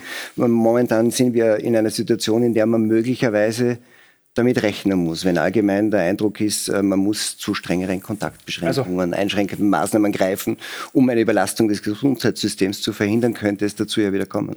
Naja, mein, äh, meine grundsätzliche Sorge ist die, wenn sich die Corona-Politik der letzten zwei Jahre anschaut, dann war die nicht äh, von Weltverschwörungen getragen, sondern eigentlich von unheimlicher Dummheit. Und was mich bis heute stört, ist, dass es nicht eine Aufarbeitung dieser Zeit gab. Ich sage es jetzt mal salopp mit einer Art Manöverkritik, mhm. dass man sagt, was lief da gut und was lief da falsch. Mhm. Da bin ich auch wieder beim Bundespräsidenten, der Gesetze leichtfertig unterschrieben hat, die der Verfassungsgerichtshof reihenweise dann aufgehoben hat. Das ist etwas, was wir die Zukunft uns nicht wünschen können. Deswegen hätte ich mir gewünscht, dass auch diese Spaltungsdiskussion geführt wird im Nachhinein, dass man sich vielleicht auch entschuldigt, dass Menschen, nahe Angehörige, die im Sterben gelegen sind, nicht mehr besuchen konnte. Mhm. Ich persönlich halte das Thema derzeit für ein eher theoretisches. Wir können, äh, wir sind, so wie Sie gesagt haben, es wird wahrscheinlich äh, eine Art äh, saisonale Grippe wahrscheinlich sein, dieses Corona. Und letztlich können wir uns die Lockdowns sowieso nicht mehr leisten. Für mich ist es vollkommen klar, eine Impfpflicht soll es nicht geben. Wer sich impfen lassen will, der soll das tun. Er soll jeder halten, wie er das für richtig hält. Ich denke, wie gesagt, es ist derzeit eine theoretische Diskussion. Wir können es uns schlichtweg gar nicht mehr leisten. Herr Rosenkranz, rechnen Sie damit, dass es noch einmal zu stärkeren Maßnahmen kommt? Ich glaube schon. Diese Bundesregierung hat jetzt mittlerweile seit drei Jahren gezeigt, dass sie über Grund- und Freiheitsrechte drüber geht, wie wenn nichts wäre. Entweder es ist eine Seuche oder es ist ein Krieg, den sie brauchen, damit sie die Menschen hier klein halten. Und das ist für mich, weil die Grund- und Freiheitsrechte in der Gesamtheit angesprochen wurden. Es wurde von den Experten gesprochen, die eingeladen worden sind. Was hier an Verletzung der Meinungsfreiheit passiert ist, auch seitens mancher Medien. Servus TV ist tatsächlich eine Ausnahme. Hier konnten wirklich Austausch von Meinungen stattfinden. Aber können Sie sich noch erinnern, der eine Virologe, äh, hochgeachtet, als er doch Thomas Klestil beantwortet hat, und dann kommt ein wo er ein Interview gegeben hat. Und dann entschuldigt sich die Zeitung selbst dafür, dass ein Wissenschaftler eine Meinung abgegeben hat. Es gibt einen Rektor einer Universität in Klagenfurt, der gesagt hat, wenn Studenten nicht das glauben, dass sie sich impfen lassen müssen, dann zweifeln sie an der Wissenschaft insgesamt und sie sollten sich überlegen, ob sie überhaupt an eine Universität gehen. Also das sind doch entscheidende, furchtbare Dinge, die hier mit unserer Gesellschaft passieren. Also offensichtlich läuft alles darauf hin, dass man unsere Gesellschaft, die, die angepasst sind, klein hält oder man spaltet. Und da möchte ich auch noch nachhaken, der Bundespräsident hat nicht nur befeuert, sondern auch noch zu allem geschwiegen. Wo hat es das schon gegeben, dass ein Gesundheitsminister Verfassungen, äh, Ver, Entschuldigung, Verordnungen macht, die verfassungswidrig aufgehoben wurden und ein Bundespräsident sagt da nichts dazu, so sind wir nicht, bitte schau mal in deinem Ministerium, ob deine Spitzenjuristen, die dort sitzen, nicht einmal verfassungskonforme Verordnungen zusammenbringen. Vielleicht mag es auch damit zusammenhängen, dass diese Minister alle aus seiner Partei kommen, dass er da einfach so dezent geschwiegen hat. Ich möchte, weil es nachdem es um die Bundespräsidentenwahl geht, schon eines auch hier verorten. Der amtierende Bundespräsident hat bei all diesen Grund- und Freiheitsrechtsverletzungen komplett geschwiegen bis hin versagt. Und das kann man ihm auch am 9. Oktober so nicht durchgehen lassen. Darf ich noch einen Satz dazu noch sagen, weil es sehr richtig ist, was es gesagt wurde. Der Bundespräsident hat, nicht, hat geschwiegen und zwar auch in einer sehr prekären Situation, als ich denke, ich weiß nicht mehr, wer es war, ein Regierungsmitglied damals gesagt hat, sinngemäß, es ist uns ja eigentlich egal, ob der Verfassungsgerichtshof das dann aufhebt. Ja, das ist Sebastian Kurz gewesen. Das, das war Sebastian Kurz. Sebastian Kurz hat das auch war, gesagt. aber jedenfalls dann da, heftig reagiert. Und, und das hätte ich ja. einem als Bundespräsident niemals durchgehen lassen, dass man offen einen Verfassungsbruch ankündigt. Und, äh, Aber bleiben wir beim, beim, beim Bundespräsidenten und bei dem, was jetzt in mehreren Wortmeldungen konstatiert wurde, nämlich der Spaltung der Gesellschaft durch diese Dinge. Und das ist ja etwas, was sich durchzieht. Das war, und jetzt schließe ich den Bogen noch einmal dort, wo ich eigentlich beginnen wollte, sozusagen mit den Energiepreisen bei der Corona, bei Russland-Ukraine-Krieg. Und jetzt, wenn wir über die Energiekrise reden, sehen wir diese sehr große Spaltung und Polarisierung in den Themen ja wieder. Also die Frage äh, Sanktionen, ja, nein, ist eine sehr polarisierte Frage, in der Gegner einander nichts schenken. Wir sind entweder bei den Guten oder bei den Bösen. Ähm, es, Deshalb die Volksabstimmung. Es, genau tauchen, es tauchen Fragen auf, wie müssten wir in diese Situation, was wären alternative Energieformen? Spielt, kann die Atomkraft wieder eine Rolle spielen? Laut, es kommen lauter Fragen immer wieder auf, in der es ein ganz klares, äh, also ganz klare Polarisierung gibt. Äh, bleiben wir da dabei, Herr Staudinger. Ähm, Atomkraft erlebt äh, weltweit eine Renaissance, unter anderem, weil man sagt, wir sind abhängig von fossilen Energieträgern. Hm, keine Ahnung, wie schnell wir irgendwelche Übergänge schaffen. Äh, Länder, die jetzt über Atomenergie verfügen, sollten zumindest die nicht vorzeitig abschalten. In Deutschland gibt es diese Diskussion. Frankreich geht eher in die Richtung wieder mehr sozusagen Atomkraft. Wenn man sagt, es geht sie irgendwie anders nicht aus. Gleichzeitig ist gerade in Österreich das Atomkraftthema eines, das gesellschaftlich gespalten hat in den letzten Jahrzehnten, würde ich sagen, wie kaum eines sonst. Würden Sie sagen, ähm, diese Form der Autarkie durch Atomenergie müsste man jetzt anders überdenken, obwohl man früher ganz stark anderer Meinung war?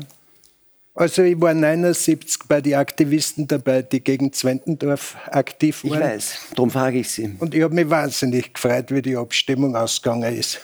Und dass wir jetzt zur Atomkraft zurück sollen, halte ich für hirnrissig. Allerdings ist der Grund unseres Engpasses nicht eine Krise, die jetzt im Februar angefangen hat, sondern wo wir seit Jahrzehnten in immer schärfere Abhängigkeiten schlittern.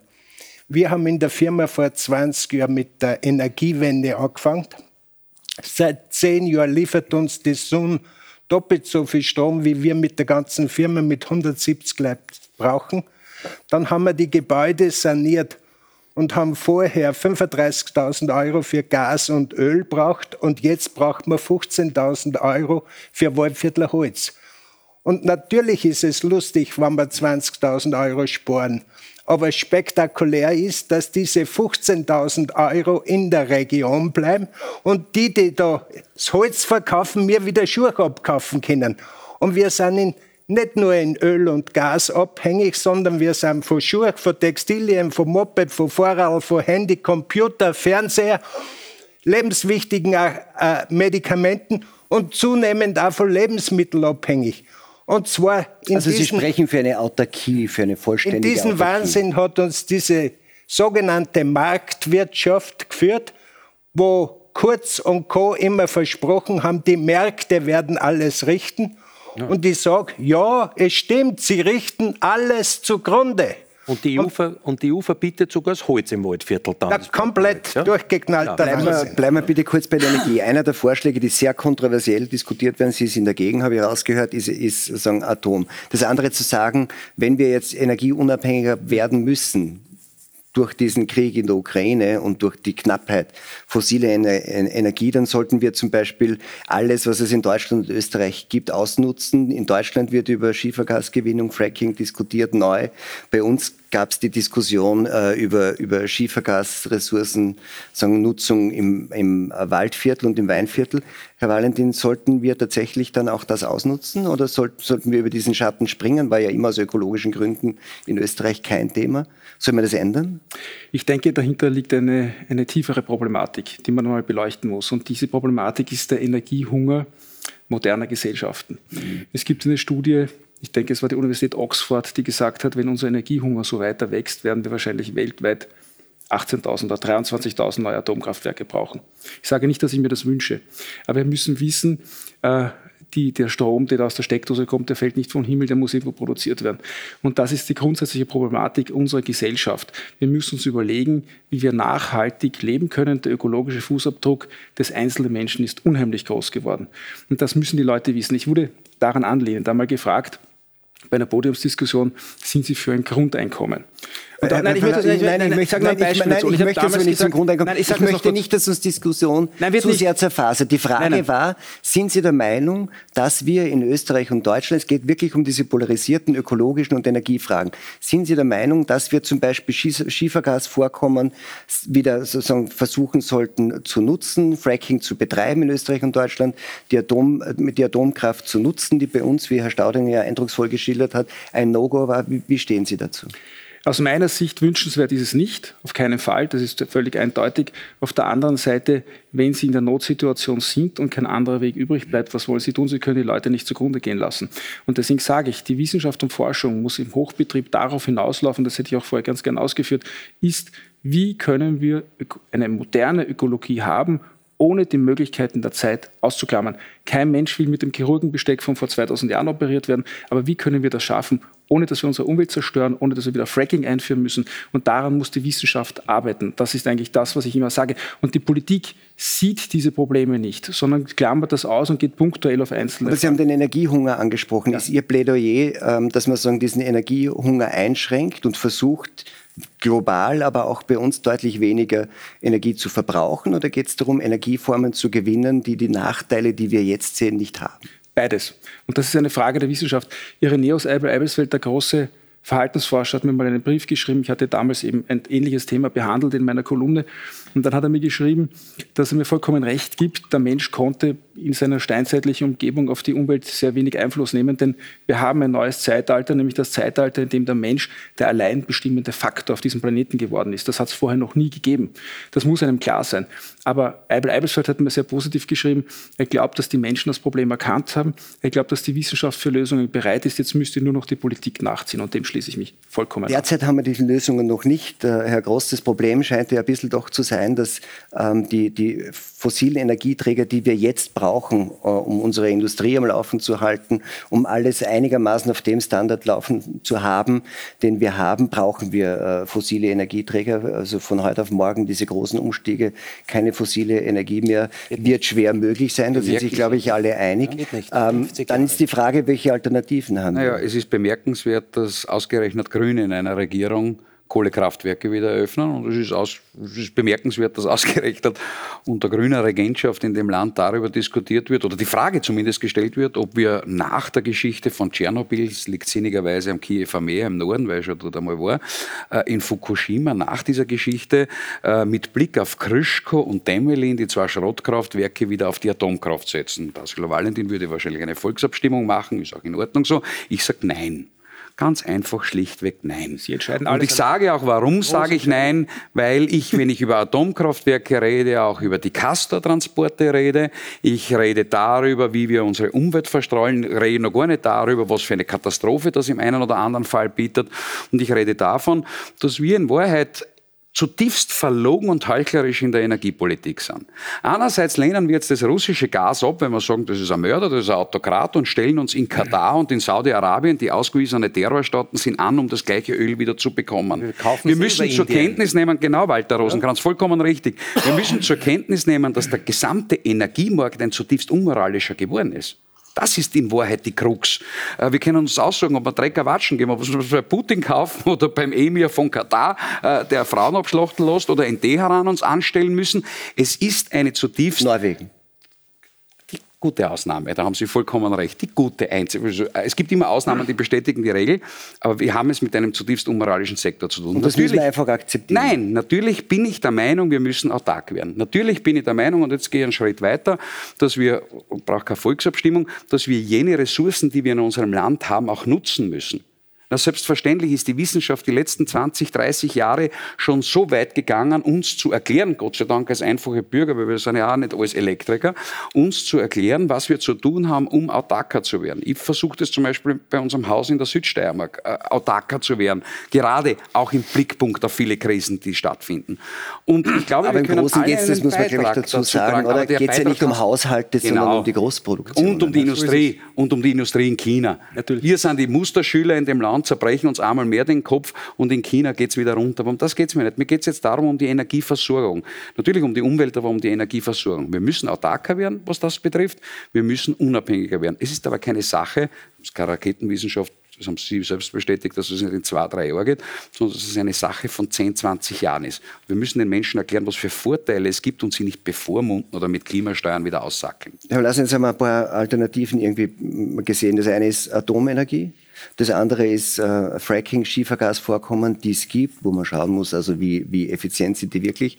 Ähm, das dritte ist zu sagen, wir müssen einfach akzeptieren, wir haben Energiebedarf, vor allem für die große Industrie, um sozusagen, uns als Standort zu erhalten und müssen einfach, das war glaube ich die Botschaft von Herrn Groß, akzeptieren, dass fossile Energie, die wir so dringend brauchen in unseren Industriegesellschaften, eigentlich von demokratischen Regimen, Ausnahme Norwegen, nicht zu haben ist. Da muss man einfach das Heucheln aufgeben und sagen, so ist es. Das war seine Botschaft. Können Sie damit? Ja, man könnte in fünf Jahren vom russischen Gas einmal komplett unabhängig sein. Das sage nicht ich, das sagt die Energiebehörde. Äh, unsere, äh, unsere Anstrengungen sollten nicht dahingehend sein, zwei Schritte zurückzugehen, äh, über Atom- oder Schiefergas zu sprechen, sondern alle Anstrengungen dahingehend aufzuwenden, wie können wir die Energiewende herbeiführen. Das muss der Fokus sein. Aber nicht Energie, ähm, äh, nicht Atom, nicht Schiefergas, kein Erdgas. Natürlich ist auch das äh, Glauben Sie, dass sich das ausgeht? das wird schwer, aber unsere Anstrengungen dahingehend zu lenken, wie können wir äh, die Erneuerbaren einfach fördern, das ist auch oft ein politisches Problem. Ich habe zum Beispiel auf meine Plakate geschrieben, warum steht in Tirol kein einziges Windrall.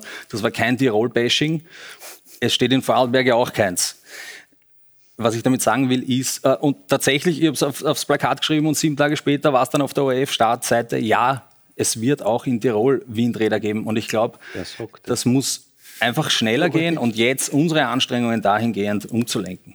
Derweil heißt Energie sparen. Das, ähm, sagt- das, Entschuldigung. Bitte, ja. was sollten Sie noch sagen? Ja, es ist nicht nur ein Problem der Industrie, sondern auch die, die Haushalte können ja einiges genau, einsparen. Genau, darauf wollte ich gerade kommen. Inzwischen, äh, glaube ich, die, die, die, die Großenergiefrage mit Industrie und so weiter ist unangenehm, die wird weniger behandelt, hat man den Eindruck öffentlich, was sie schwieriger ist.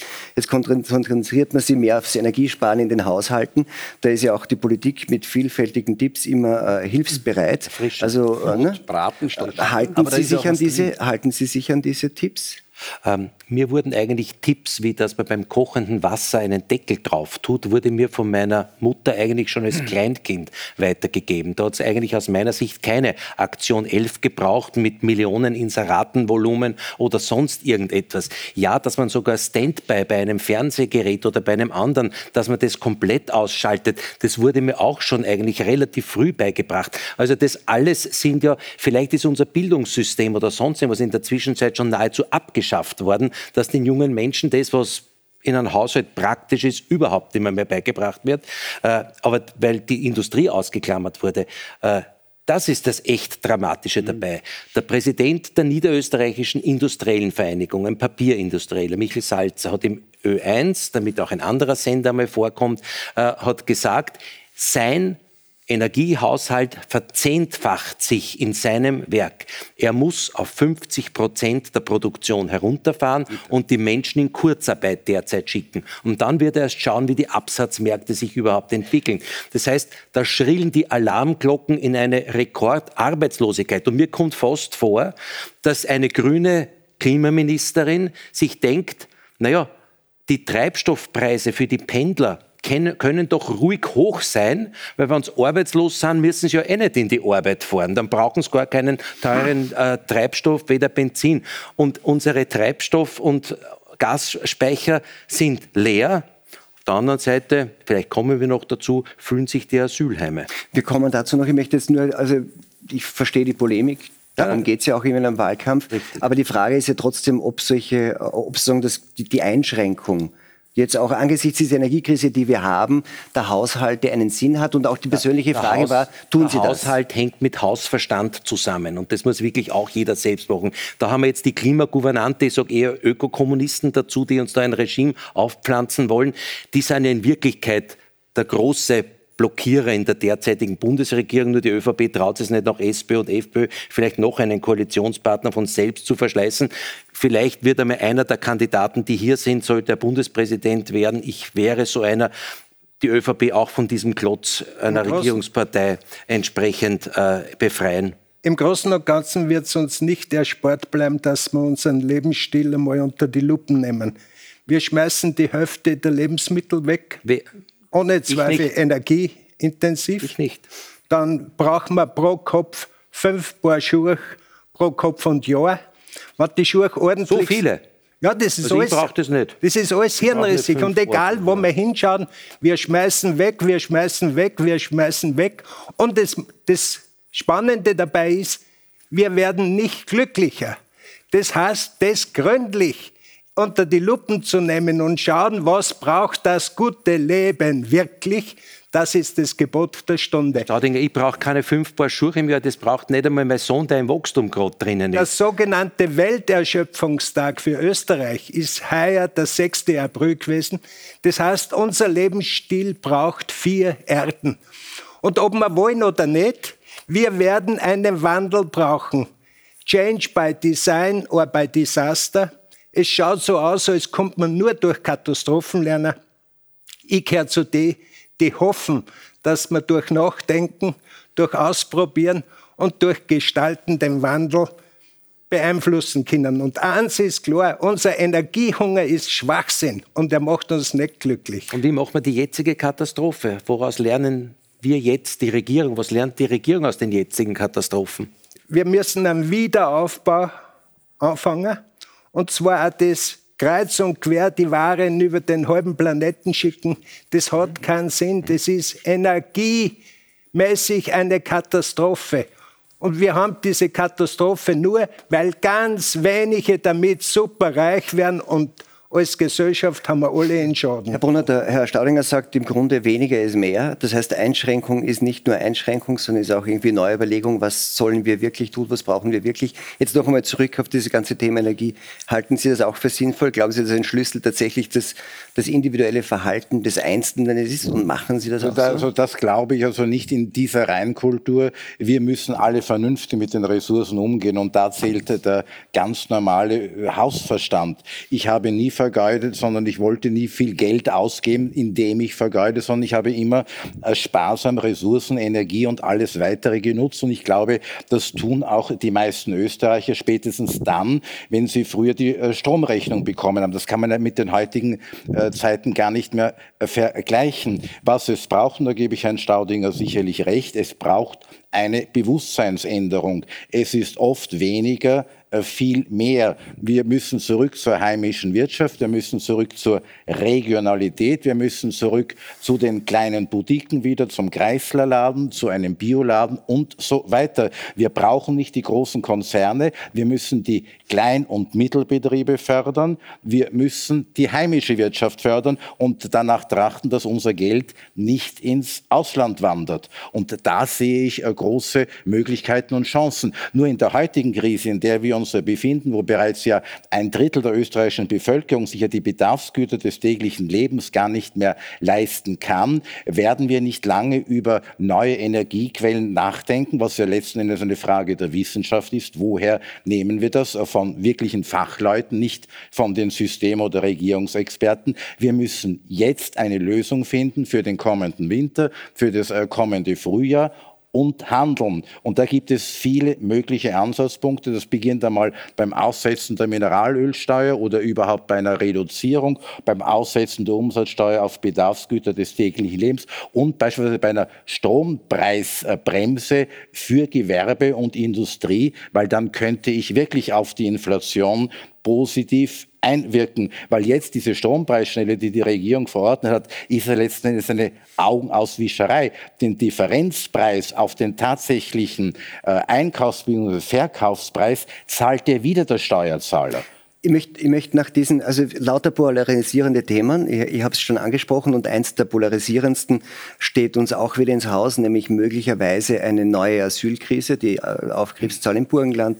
Der burgenländische Landeshauptmann hat das ja vor kurzem gesagt. Ich würde Sie nur, weil wir relativ am Ende unserer Zeit bitten, gerade auch diese, diese Frage äh, Immigration, Integration, Asyl, Grenzschutz ähm, jetzt nicht im Detail auszudiskutieren, sondern sie einzubeziehen in die meiner Meinung nach wichtigste Frage äh, gesellschaftlich, nämlich nach diesem Polarisierung durch Corona, durch Ukraine-Krieg, durch Energiefragen, was wäre denn Ihr Angebot als Person und als Bundespräsident an, an, an, an Menschen, mit denen Sie wirklich anderer Meinung sind, um die Gräben zu überwinden, die wir offensichtlich in den letzten Jahren in diesem Land aufgerissen haben. Und jetzt würde ich mal äh, dazu sagen, und an deren Aufreißen wir alle miteinander nicht unbeteiligt waren. Ich glaube, da kann sie niemand ausnehmen. Herr Vlasny, was ist Ihr, was würden Sie, also außer dass Sie mit dem Herrn van der Bellen auf ein Bier gehen, was wären so Ihre, Ihre Angebote? Gesprächsbereitschaft und eine grundsätzliche Haltung zum Verständnis der anderen Position. Ich glaube, das ist das Basis, die Basis einer Demokratie, dass man miteinander redet und eben auch unangenehme Themen anspricht.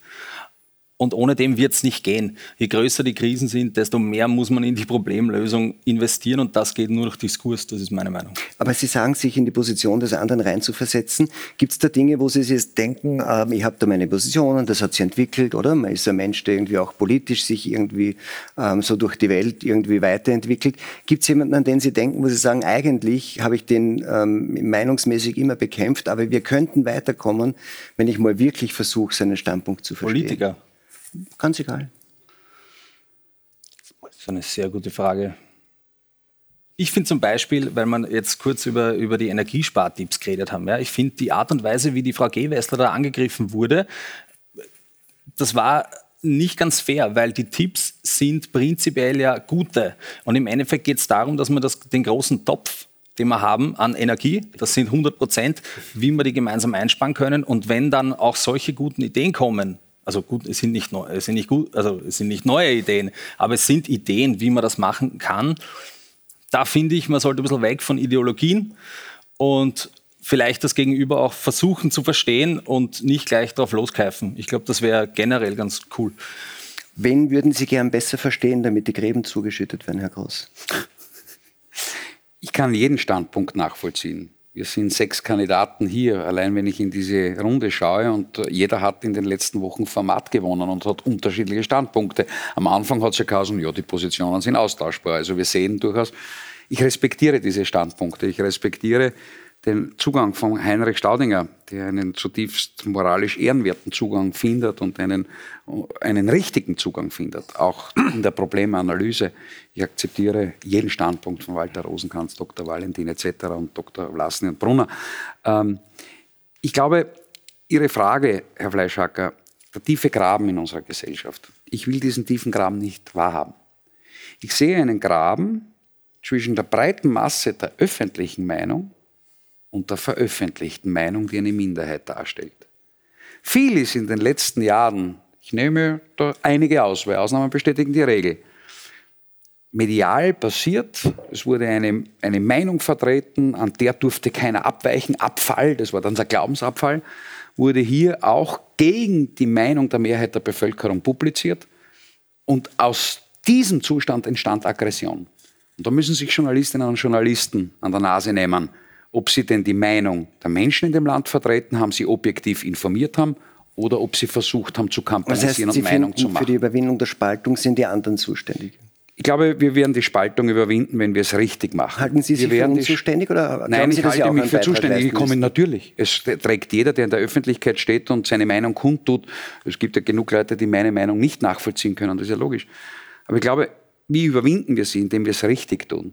Indem wir die Menschen vor der Teuerung bewahren, indem wir die Sanktionen beenden, indem wir diese Regierung hinauswerfen, die für so viel Schaden in dem Land gesorgt hat. Wenn wir es richtig tun, dann werden wir die Spaltung überwinden. Und dann werden am Ende die Menschen wieder mit einem gewissen Respekt auf die politischen Eliten und die Verantwortungsträger blicken und nicht wie jetzt in Wahrheit mit, mit, mit Abscheu. Wir sind knapp, Herr Staudinger. Was ist Ihr ein, ein, ein bestimmtes Gesprächsangebot, Ihr Rezept zur Überwindung von Spaltung, die mir ja, glaube ich, da muss man wirklich kein Verschwörungstheoretiker sein, um die zu sehen. Eine wichtige Überschrift für mich ist, wir sind eine Menschheitsfamilie. Es ist nicht meine Leistung, dass ich in Österreich auf die Welt gekommen bin. Und es ist nicht die Schuld von Kurden und Syrer, dass sie in ein Land sind, wo es der Krieg vertrieben hat. Und wir sind eine Menschheitsfamilie. Wir dürfen nicht Flüchtlinge bekämpfen, sondern müssen Fluchtursachen bekämpfen. Und eines Tages werden wir dort hinkommen, dass wir einsehen, dass das der wichtigste Schritt für die Richtung Frieden ist. Herr Brunner, man muss dem anderen wieder, und das ist leider nicht geschehen, die freie Meinungsäußerung zugestehen. Jeder hat das Recht darauf, seine Meinung zu äußern und er darf deswegen nicht diffamiert und nicht beleidigt werden. Und das ist in den letzten zweieinhalb Jahren ständig geschehen, weil es nur eine Mainstream-Meinung gab. Und da haben die Systemmedien eine sehr, sehr große Verantwortung. Ich würde jetzt alle Fachleute, nicht Regierungsexperten, sollen offen ihre Meinung sagen. Das Volk soll informiert werden. Und auf dieser Basis werden wir ein Gespräch finden und die ich habe es ein bisschen anders überwinden. Sie, sind ja, Sie betrachten sich ja auch als Opfer ne, dieser Meinungseinschränkung und Diffamierung. Mhm. Aber zum, ich habe mir gedacht, wäre es für Sie denkbar, dass eine Möglichkeit der Überwindung dieser Gräben wäre zu sagen, ich anerkenne, dass die Regierung das, was sie gemacht hat, was Grundrechtseingriffe waren, ähm, aus dem besten Wissen und Gewissen, aus einer Überzeugung, den Menschen zu helfen gemacht Die Regierung hat. hat es nicht nach bestem Wissen und Gewissen gemacht. Also wäre keine Option. Und sie hat es nicht gemacht, um den Menschen zu helfen. Nur, äh, ich fordere ja die Einsetzung eines außerparlamentarischen Corona-Untersuchungsausschusses. Und das ist ja das Mittel, um alles aufzuklären. Und dann kann jeder frei seine Meinung äußern. Und dann ist die Bevölkerung tatsächlich informiert. Und daran knüpfen sich dann die Konsequenzen. Und dann werden wir sehen, ob die Regierung das Beste wollte oder nicht. Würden Sie ein ähnliches Gesprächsangebot geben oder hätten Sie irgendwie Versöhnlicheres also, noch zu bieten? Also Sie haben einmal gefragt, mit wem ich mich gerne einmal austauschen würde. Da fällt mir als erstes ein Ursula von der Leyen, weil das ist für mich so das absolut Unverständlichste, was es derzeit überhaupt an Person für mich gibt. Also mit der würde ich gerne einmal sprechen wollen, Und weil es ist für mich, dass Sie gern verstehen würden, was Ihre was, Motive was, was, sind. Weil ich sowas von null verstehe bei ihr, äh, dass ich mir denke, gesagt, das kann ja nicht wirklich wahr sein. Gibt es die Frau überhaupt? Äh, also die würde ich gerne mein Fleisch und Blut einmal bei mir äh, gegenübersetzen. Sie spricht ja auch Deutsch, auch wenn es vom Fernsehen immer nur Englisch kommt. Wir könnten uns auch in unserer Muttersprache verständigen. Und dann braucht es aus meiner Sicht in Österreich wenn es um die Meinungsfreiheit geht, was für die Spaltung entscheidend ist, braucht es aus meiner Sicht keinen Bundespräsidenten, der über politisch Andersdenkende sagt, das sind Kollaborateure, dieses furchtbare Wort, und der sich verschweigt, wenn eine Partei Obfrau in Österreich sagt, politisch Andersdenkende, insbesondere wir. Freiheitlichen, sind Volksverräter. Also da würde ich mich von einem Bundespräsidenten etwas anderes erwarten. Und wenn ich mir jetzt Alexander van der Bellen auch in den Umfragen anschaue, mit knapp über 50 Prozent, er hat in sechs Jahren Amtszeit von seinem ersten Ergebnis nichts unter Anführungszeichen dazugelernt, respektive daraus gemacht, um in irgendeiner Form Creme zuzuschütten. Das ist ja in Wahrheit das mhm. Armutszeugnis für seine Amtszeit wenn ich Ihre Frage richtig verstanden habe, jetzt abzielend auf die Migrationskrise zum Beispiel. Ich denke, dass was wirklich hergehört, das ist Unabhängigkeit und Entpolitisierung. Dieses Links-Rechts-Schema ist in den großen Fragen der Zeit aufgehoben. Und das sehen Sie am deutlichsten an der Migrationskrise. Es gibt Studien aus den Vereinigten Staaten, dass bis zu zwei Drittel aller Afrikaner auswandern wollen in den nächsten Jahren nach Europa oder in die USA. Da reden wir von 750 Millionen Menschen. Dass das nicht zu stemmen ist, ist ja vollkommen klar. Und es gibt eine Erhebung aus dem Jahr 2016 noch vom Finanzminister Hans-Jörg Schelling, eine neuere kenne ich nicht. Da wurde die Nettobelastung pro Flüchtling ausgerechnet. Wenn Sie 70.000 Flüchtlinge bekommen, das sind wohlgemerkt Menschen, die aus sicheren Drittländern bei uns einen Antrag stellen. Die kommen aus einem sicheren Land kostet das den Staat nach diesen damaligen Berechnungen 1,2 Milliarden Euro. Wenn Sie die Erbschaftssteuer einführen, dann können Sie knapp 500 Millionen lukrieren. Sie können nicht einmal die Hälfte aller Neuankömmlinge damit finanzieren. Das zeigt, dass man einfach, und da bin ich schon bei der Überzeugung, sagen muss, das geht natürlich so nicht. Das können wir gar nicht mehr leisten. Und die Nüchternheit würde ich mir wünschen, die der Paragraph 18 des deutschen Asylgesetzes hat, den leider die rot-grüne Regierung in Deutschland äh, derzeit ausgesetzt hat, aber die gesetzliche Regelung besteht, dass man sagt, Asylanträge von Personen, die aus sicheren Drittländern kommen, werden nicht entgegengenommen. Und damit hätten Sie weder eine Menschenrechtsverletzung noch einen Grundrechtseingriff und Sie hätten das Problem mehr oder weniger im Griff. Aber ich, ich, ich sagen, ich es ist Pragmatismus. Ich finde es total interessant, welche Wortmeldungen jetzt kamen, auch jetzt zum Schluss bei Ihnen auf die Frage hin, wo man den eigenen Beitrag zur Überwindung von Gräben sehen könnte, die in den letzten Jahren aufgerissen wurde. Ich glaube, das war irgendwie auch am Ende relativ aufschlussreich. Wir sind leider am Ende unserer Zeit. Meine Herren, ich danke Ihnen viel, wünsche Ihnen viel Kraft für die letzte Woche des Wahlkampfs und dann auch alles Gute am Wahltag.